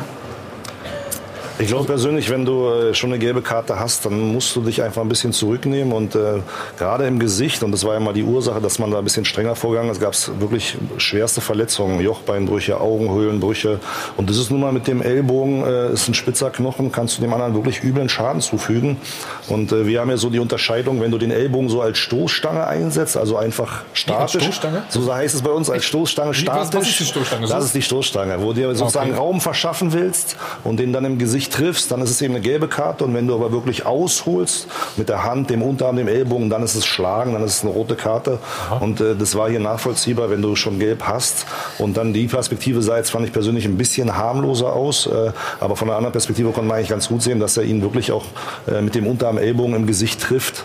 Äh, dann, dann ist das eine gelbe Karte. Das ist zwar hart dann in dem Augenblick, äh, aber das ist dann eben leider gelb-rot. Ja. Leider nicht. Zu Recht. Oder zu Recht. Also, ja, aber er hat nicht geschlagen. Er nee, nein, aber, er, er, aber er springt ja hoch. Er, hat ja den, er, er, kommt ja an den Ball nicht dran und hat den Arm klar muss, vorne. Moment, aber, und er trifft ihn ja, so wie ich es gesehen habe, so ein bisschen am Hals. Ja. Für mich ist es, und das weiß jeder, dass Drunter, mittlerweile ja. der Arm, wenn du hochgehst zum Kopfball, ist zwar schwer, ohne Arme hochzuspringen. Das zeigt aber, mir mal, wie du das machst. Das nein, das sage das ist ja schwer, geht, aber, geht nicht, weißt du? aber es weiß ja jeder, dass wenn du hochgehst und hast den Ellenbogen draußen und du triffst ihn, dann ist das ein Foulspiel. Und das kann man auch mit einer gelben Karte bestrafen. Ich weiß gar nicht, was der sich da noch aufregt. Nee, er sich ja nicht groß auf. ja gut, dann der andere. Der Klaas, wo über den Ball getreten hat. In England hätte das Hätte der Klaas den Ball weggeschossen, wäre es ja gar nicht zu der Situation gekommen. Das ist eine andere Geschichte. Tritt ja über den Ball. Gut, kann nee, man ja mal machen. war es auch gelb-rote. Also er kommt ja auch noch mit Anlauf. Süle ist im Stehen, ja, geht hoch. Genau. Der andere kommt mit Anlauf, von daher gelb-rot. Doch, kannst du geben. Gut, hat Süle nicht beeinträchtigt, ne? Er hat dann das entscheidende Tor gemacht. Auch das wollen wir uns noch anschauen. Chronistenpflicht nennt man das. Dann war es schwer für Werder, ne, Mario? Ja, gegen, mit, mit zehn Mann gegen Bayern. Äh, ich meine, Bayern muss ja das Spiel auch deutlich gewinnen. Die haben ja genügend Chancen gehabt. Verballern auch ganz schön viel. Ja, viele Chancen liegen lassen und, und äh, ja, dass jetzt das Süle dann das Tor macht, ist natürlich erstmal schön. Ich meine, das war nicht zu erwarten, dass er, gut, der wäre wahrscheinlich auch gerade so hingekommen, der Leute mit dem Kopf gestopft, äh, gestoppt den Ball. Aber wenn er stehen geblieben wäre. Wenn er stehen geblieben wäre, ja. Also. Abgefälscht kann er nichts machen. Ist halt so. Bayern haben vorgelegt. Und äh, es gibt das Rückspiel sozusagen ne? in Bremen. Pokal. Ne? Am Mittwoch. Ähm, da haben wir natürlich auch was dazu. Du gehst mal rüber zu Ruth? Ja, muss ich. Ja. Gezwungenermaßen. Ich komme aber gleich wieder. Ne? Pokalfieber wird Ihnen präsentiert vom T-Rock. Volkswagen, offizieller Partner des DFB-Pokals. Ja, Mario, ein bisschen Bewegung tut dir Hallo Ruth, ich komme. Ich bin gespannt, wie du, Oha, nicht, Hallo dass du Ruth. außer Atem ankommst. Hallo. Also, schön, dass du da bist. Es ist aber kein weiter Weg nur zur Info, liebe Zuschauer. Mario, du bist mit Werder und mit den Bayern Pokalsieger geworden. Und demnach die Frage direkt mal an dich. Wird es am Mittwoch ein äh, komplett anderes Spiel als das, was wir gestern gesehen haben? Ja, ich glaube, dass es ein gut Pokal ist natürlich immer äh, ein anderes Spiel. Vor allem, ja, kein Problem. Ich habe ja 10 Euro noch da liegen. Nein, Bremen ist natürlich zu Hause auch äh, noch mal einen Tick stärker wie wie wie auswärts und und äh, Bremen ist natürlich auch eine Pokalmannschaft. Klar, es geht jetzt halt um Einzug ins Finale. Bayern wird natürlich alles daran setzen, aber Bremen, ich glaube, dass sie eine gute Chance haben, zu Hause gegen Bayern was zu machen. Vor allem im ausverkauften Weserstadion. Beim letzten Pokalsieg von Werder gegen die Bayern warst du dabei. Das war das äh, Finalspiel 1999. Aber man muss sagen, du warst nicht bis ganz zum Schluss dabei. Was ist passiert? Nein, ich, äh, ich glaube, wir hatten auch äh, mit Bayern verloren, glaube ich, Mhm, das ganz Spiel. genau. Ne? Und äh, ich wurde dann irgendwie ausgewechselt oder was, keine Ahnung. Was war denn Gelb-Rot da? war's? Gelb-Rot, ach, das habe ich ganz vergessen. Und dann Elfmeterschießen gibt zu, du hast dich einfach gedrückt vom Elferschießen. Nein, ich äh, habe ja nie mich vor irgendetwas gedrückt. Äh, Elfmeter ist ja relativ einfach. Ne? Elf- Elfmeter, kein Gegenspieler. Frag mal bei Stefan nach, der hat drüber gesenzt. Ich Stefan. Effenberg, ja, das kann ja mal passieren, Stefan. Ist kein Problem, Stefan. Und Thomas wurde gar nicht eingesetzt, also das könnt ihr gleich noch besprechen. Mario, vielen Dank an dieser Sehr Stelle. gerne. Und natürlich auch noch HSV gegen Leipzig am Dienstag. Wir bereiten Sie vor und Sie können wie immer den äh, Man of the Match ähm, wählen und dann auch zwei Finaltickets gewinnen. Mario, danke an dieser Stelle. Danke. Pokalfieber wurde Ihnen präsentiert vom T-Rock. Volkswagen, offizieller Partner des DFB-Pokals. So, Mario ist weg. Aber sein Geld, das habe ich oder das haben wir. Ja, wie versprochen, zahlt er es dir ein. Erinnerst dich noch an das Pokalfinale? Ja, ne? Oh ja. Ich saß übrigens neben deiner damaligen Frau auf der Tribüne, das wollte ich noch hinzufügen. Ja. Und, und wir haben schon beim Anlauf jetzt- gesehen, oh, oh, was macht er da? Nein, haben wir nicht gesehen. Das war ja ein paar Tage nach dem Champions League-Finale. Ist es schwer, ein DFB-Pokalfinale auch noch zu spielen?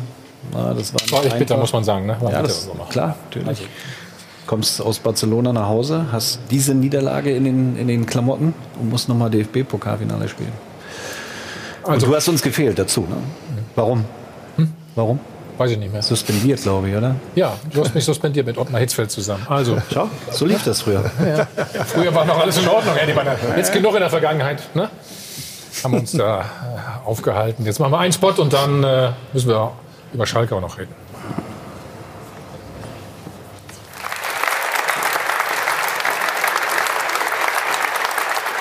So, gestern das ganz späte, das ganz späte Abendspiel, 20.30 Uhr. Also Schalke verliert zu Hause 2 zu 5 gegen Hoffenheim. Und Sie können sich vorstellen, wie die Laune des Trainers war. Hüb Stevens. der noch nicht weiß, dass wir da unten ja, nicht umsonst stehen, ja, weil wir stehen da nicht umsonst, muss das deutlich sein, ähm, und der die Augen noch nicht geöffnet hat, ja, der ist äh, richtig blind. Ich hatte gehofft, dass äh, ich die Jungs äh, einige freie Osterntage geben konnte, aber das kann jetzt nicht, weil wir müssen morgen früh doch das aufarbeiten. Also keine freien Tage auf Schalke. Schalke ist dies, die Saison einfach. Schalke hat das große Glück, dass es wirklich drei Mannschaften gibt, die so viel schlechter sind, dass die den Klassenerhalt äh, sicher schaffen werden auf Platz äh, 15. Sechs Punkte Vorsprung dadurch und dazu noch das bessere Torverhältnis. Ich glaube nicht mehr, dass da etwas passieren wird im Verlauf äh, der, der Restsaison. Aber die müssen sich erheblich was überlegen. Angefangen von der Trainerfrage über Sportdirektor, die gesamte Kaderzusammenstellung. Das wird noch über den Sommer kräftig da rumsen, wenn noch die entsprechenden Maßnahmen getroffen werden müssen. Kannst du dir den Absturz erklären auf Schalke? Nee, eigentlich auch nicht. Das ist schon unerklärlich. Äh, Die haben eigentlich eine gute Mannschaft gehabt, aber das hat einfach nicht ineinander gepasst, muss ich sagen. Also Es ist schwer, schwer erklärbar, dass man so abstürzt. Die waren ja letztes Jahr auch immer auf in der zweiten Vizemeister. Er ist Zweiter geworden, natürlich. Zweiter geworden und die Mannschaft hat sich ja nicht so verändert. Klar, der eine oder andere hat vielleicht äh, abgeben müssen. Aber da haben wir den Sané noch geholt als Innenverteidiger. Also von daher müsste die Mannschaft mindestens äh, um Platz 8 aufwärts stehen, aus meiner Sicht. Von Schalke für dich schlechter als letzte Saison? Offensichtlich, Oder war es einfacher für euch? Off offensichtlich ähm, stimmt die Hierarchie innerhalb der Mannschaft nicht mehr, wie es in der letzten ja. Saison der Fall war. Und da kann die sein. hat man aber auch so ein bisschen ja, aber selbst zerstört. Ja, ich, also ich glaube, dass so ein Naldo oder so eine ganz wesentliche Rolle gespielt hat. Der Mann. Der, äh, mhm. ja, Kapitän. Ja, die hatten. Äh, raus. Ja, die haben schon Qualität verloren auch. Mhm. Das, muss man, das muss man sagen. Und äh, offensichtlich in der Struktur der Mannschaft ist da was äh, kaputt gegangen, das man nicht auffangen konnte. Ja, viele Probleme aber auch selber gemacht. Du hast schon recht mit der Hierarchie. Fährmann, Kapitän, du nimmst ihn die Kapitänsbinde weg. Ja, und Naldo hat natürlich viele Standardtore gemacht, die, ja, ja. die wichtig waren. Aus wenig haben, haben, sie viel gemacht. Ja, die haben knappe Jahr, ne? Ergebnisse erzielt ja, im letzten Jahr und häufig halt durch gut, eine Standardsituation das Spiel gewonnen und ähm, das geht ihnen ab, die Saison. Und, und sie waren defensiv auch noch viel stabiler. Stefan, guck mal auf das 1-0 für Hoffenheim. Ja, die waren Analysier im letzten Jahr 100% stabil. Also das war ja deren große, große Stärke und, und das funktioniert nicht mehr. Okay, also... Ja, also individuelle sind Fehler... Sie ja eigentlich... Sind, sind sie geordnet? Sind, genau. Sie sind geordnet, sie sind in Überzahl, aber trotzdem... Ja, Gut, der Trick ist nicht schlecht. Ne? Ja. Aber auch sie kommen nicht wirklich in die Zweikämpfe rein. Jeder Spieler weiß, solange du aus dem 16er draußen bist, kannst du auch ordentlich in die Zweikämpfe reingehen. Du hast ein Problem, sobald du drin bist. Und das war hier der Fall. Hm. Den kommst du nicht mehr hin. Also das war die Führung für Hoffenheim. Symptomatisch dann aber auch, fand ich eine Szene, wir haben das eben bei, beim VfB wieder auch mal angesprochen, auf Schalker Seite. Eigentlich eine Riesenchance. Und dann schau mal hier. Super gespielt bis dahin. Dann ist Burgstaller ganz frei. Was macht er da?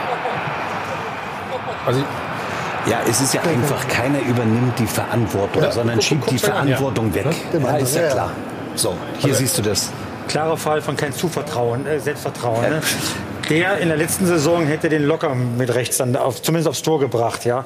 Aber er hat sich das in dem Moment nicht zugetraut. Lange ja, und Verletzung, ist doch normal egoistisch Situation, oder? Eigentlich ja.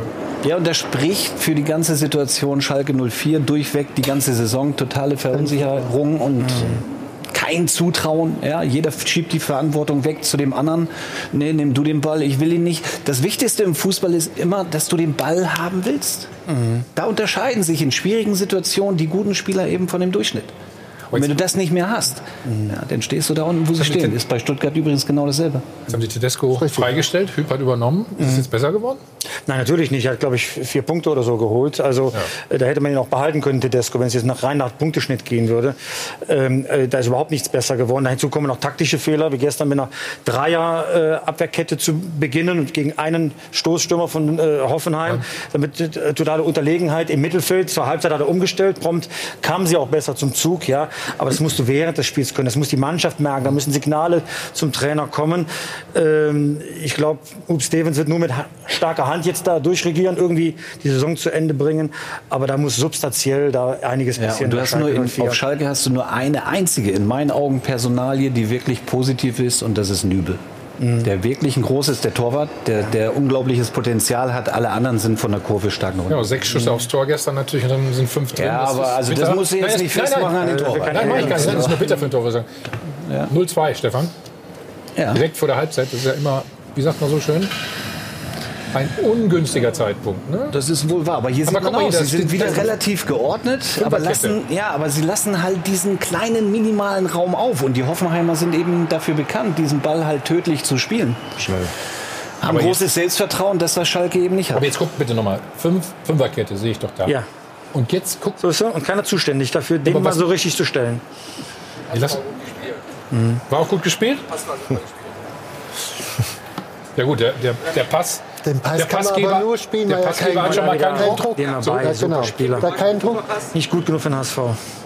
Und dann guckt den schön aus. Ja. Da muss rechtzeitig einer halt raus. Auch, ne? muss das aber ist schwer, einer danach zu laufen. Ne? Wenn er ja, das ist schwer, also aber er muss in der Mitte zugemacht werden. Also der, der Sechser muss, muss drauf gehen. Einer rausrücken und sofort Druck machen. Und was der Belfodil spielt bei Hoffenheim, sensationell. Diese Flanke, vielleicht sieht man die auch nochmal, die Belfodil da reingibt. Wir machen weiter, 3-1, komm, ja. bitte. So. Auf geht's. Oder 1-3 aus aus Sicht natürlich äh, der Schalker Stefan. Hier wie, die, wie, die, aber, wie können die aber zur Flanke kommen? Und jetzt guckt ihr diese Flanke Wieder an. Überzahl. Ja. So, baff, und dann zwischen zwei Innenverteidiger. Ist doch unfassbar sowas. Ja, aber jetzt sag mal ganz ehrlich, Sané läuft fünf Meter oder sechs Meter rückwärts. Da muss doch der, der hinten steht, nach vorne laufen zum Kopfball, oder nicht? Ja, keine Absprache. Pass mal auf jetzt. So, der darf jetzt gar nicht flanken. nur permanent zurück, damit er Da stehen zwei der- Leute. das gleich verteidigt. So. Jetzt da? Da muss doch der von hinten eher nach vorne kommen. Ja. Also, Also- du weißt das auch. Rückwärts laufen ist schwierig und dann hochspringen. Ne? Als, Ja. als Ja, Innenverteidiger brutal. hast du. Brutal. Absolut schwer. So, noch brutaler war es beim 1 zu 4, Stefan. Wurde ja nicht besser, ne? Also, Nee, wirklich. auch hier Schalke eigentlich. Haben sie den Ball, ne? Ja, aber jetzt der die Ball. Rückwärtsbewegung, sechs bleiben stehen. So, Und dann jetzt hier? verteidigst du mit vier. Das ist das nächste Problem. Ja, aber der läuft auch doch schön durch, ne? Noch spielen Aguero. Aber wir wollen Also jetzt mal nicht das super, ne? Negative sehen von Schalke, sondern das war richtig gut gespielt den von ja. Richtig gut, richtig gut. 5-1. Weiter geht's. Komm. Kommen dann noch mehr? Hm? Wie war der Endstand? Ist gleich Schluss?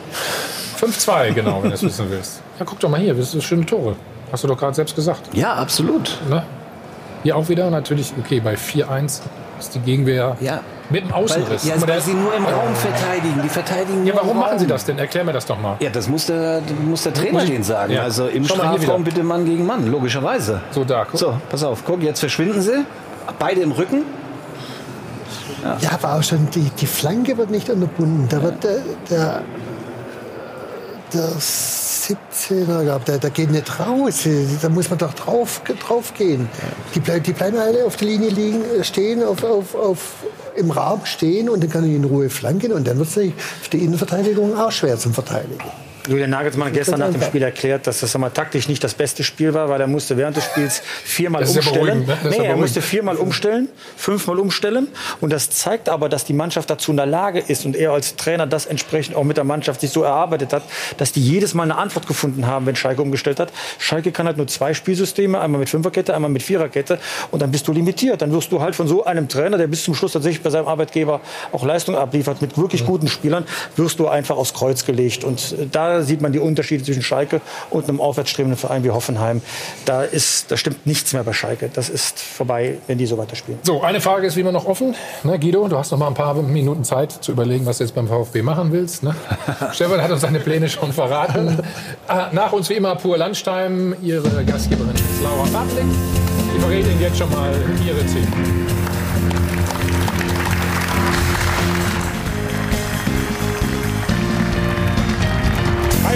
Band live aus dem Hotel am Münchner Flughafen. Wir sind mal zurück beim Check 24 Doppelpass. Stefan, gerade auch mal Schalke gesprochen. 1-1. Spielen übrigens noch gegen Augsburg. Glaubst du, Augsburg hält den Vorsprung auf Schalke? Ja, da bin ich mir sicher, ähm, weil sie jetzt wirklich in so einer, in so einer positiven Phase drin sind. Das wird reichen, aber ich glaube auch nicht, dass Schalke irgendwas passiert mit Relegation. Ich glaube, da geht Stuttgart rein. Also die können froh sein, dass sie diese se sechs Punkte Polster haben. Das wird reichen äh, für die letzten äh, vier Spiele. Sind sie leichter zu spielen dieses Jahr? Vielleicht? Kann man das so sagen? Nee. Das wird der Stefan nie sagen. Nee, leichte Spiele gibt es nicht, aber ich möchte. Ah, leichte Spiele gibt's nicht. Da hab ich doch noch Aber da ist jetzt schon ein bisschen Wahrheit dabei, ne? Da war er immer dabei. Ja, das waren drei Euro. Ach, das war's. Ich dachte, du antwortest noch irgendwie was da. Ne? Nein. Nee? Dann frage ich Guido noch was. Unser Ziel ist es natürlich, dass wir vor Schalke bleiben, ist doch klar. Ja, genau, das wollte ich hören. Siehst du? Ja, wunderbar. Und ist, ist der VfB äh, geeignet für die Relegation? Was glaubst du? Ich es hoffe, dass es, käme. ich hoffe, dass jetzt ein äh, kleiner Push gibt jetzt mit dem Trainerwechsel noch und dass dann äh, die Spieler sich besinnen, zu wissen, was ein Abstieg bedeutet oder nicht bedeutet. Äh, dass, äh, ich glaube, jeder Spieler, der, der auf dem Platz ist, der möchte doch äh, erfolgreich sein. Und äh, von daher denke ich mal, dass die Spieler da sich wirklich mal besinnen und sagen, Mensch, äh, wir haben eigentlich eine bessere Qualität wie jeder. Der in der zweiten Liga spielt, egal wer es jetzt wird, und dann müssen die das äh, auch richten im Endeffekt. Wunderbares, Was ändern kann man nicht. Ne? Wunderbares Plädoyer. Ne? Ich hoffe, Spieler haben zugehört. Ruth, du bist noch mal dran, bitte. Na klar, wie immer am Ende der Sendung haben wir Spenden gesammelt. Danke an den SSV Jedelu aus der Regionalliga Nord, an Timo Pfeil aus Unterseibertenroth und an die ersten Herren der SPVG Aurich Check 24 verdoppelt wie immer ihre Spenden. Und liebe Zuschauer, Sie wissen, Sie können den Doppelpass in voller Länge online noch mal abrufen. Und wir haben ein tolles Osterprogramm für Sie zusammengestellt mit Live-Sport. Also bleiben Sie gerne bei uns. Ja, wir könnten noch Stunden weitermachen, aber es ist ja Ostern. Ne? Also von daher, ja, gibt auch andere Sachen. Stefan, herzlichen Dank für den Besuch. Alles Gute für die restlichen vier Spiele. Danke für Wir können mal sagen. Glückwunsch zum Klassenerhalt, oder? Einladung. Würde ich auch sagen. Ja? Er hört nicht zu. Da dreht er sich doch weg. Das gibt's nicht. Manuel, vielen Dank. Ja, gerne. Ja. War sehr aufschlussreich. Ich hoffe, es hat auch ein bisschen Spaß gemacht. Ja, ne? sehr. Gerne wieder. Gerne wieder. Also, Stefan, Guido. Achso, ja. Was machst du jetzt beim VfB? Präsident. Präsident. Ich weiß, das ist ja gar kein Thema. Ich muss ja erst mal der Präsident, VfB muss Manager und jetzt Trainer in. Personalunion. Präsident würde sofort gewählt. Jetzt vorsichtig, Sie müssen erst mal drin bleiben. Dann überlege ich es mir mal. Und dann müssen Sie mich erst mal fragen. Guido, danke. Alles Gute. Bitte auch vielen Dank. So, das war's für heute. Schönen Ostersonntag, schönen Ostermontag. Wir sehen uns nächste Woche wie immer. Danke Ruth, danke Hajo von Band. Ja, Deo, ne? Und weiter geht's mit äh, Pur Langstein, mit Laura.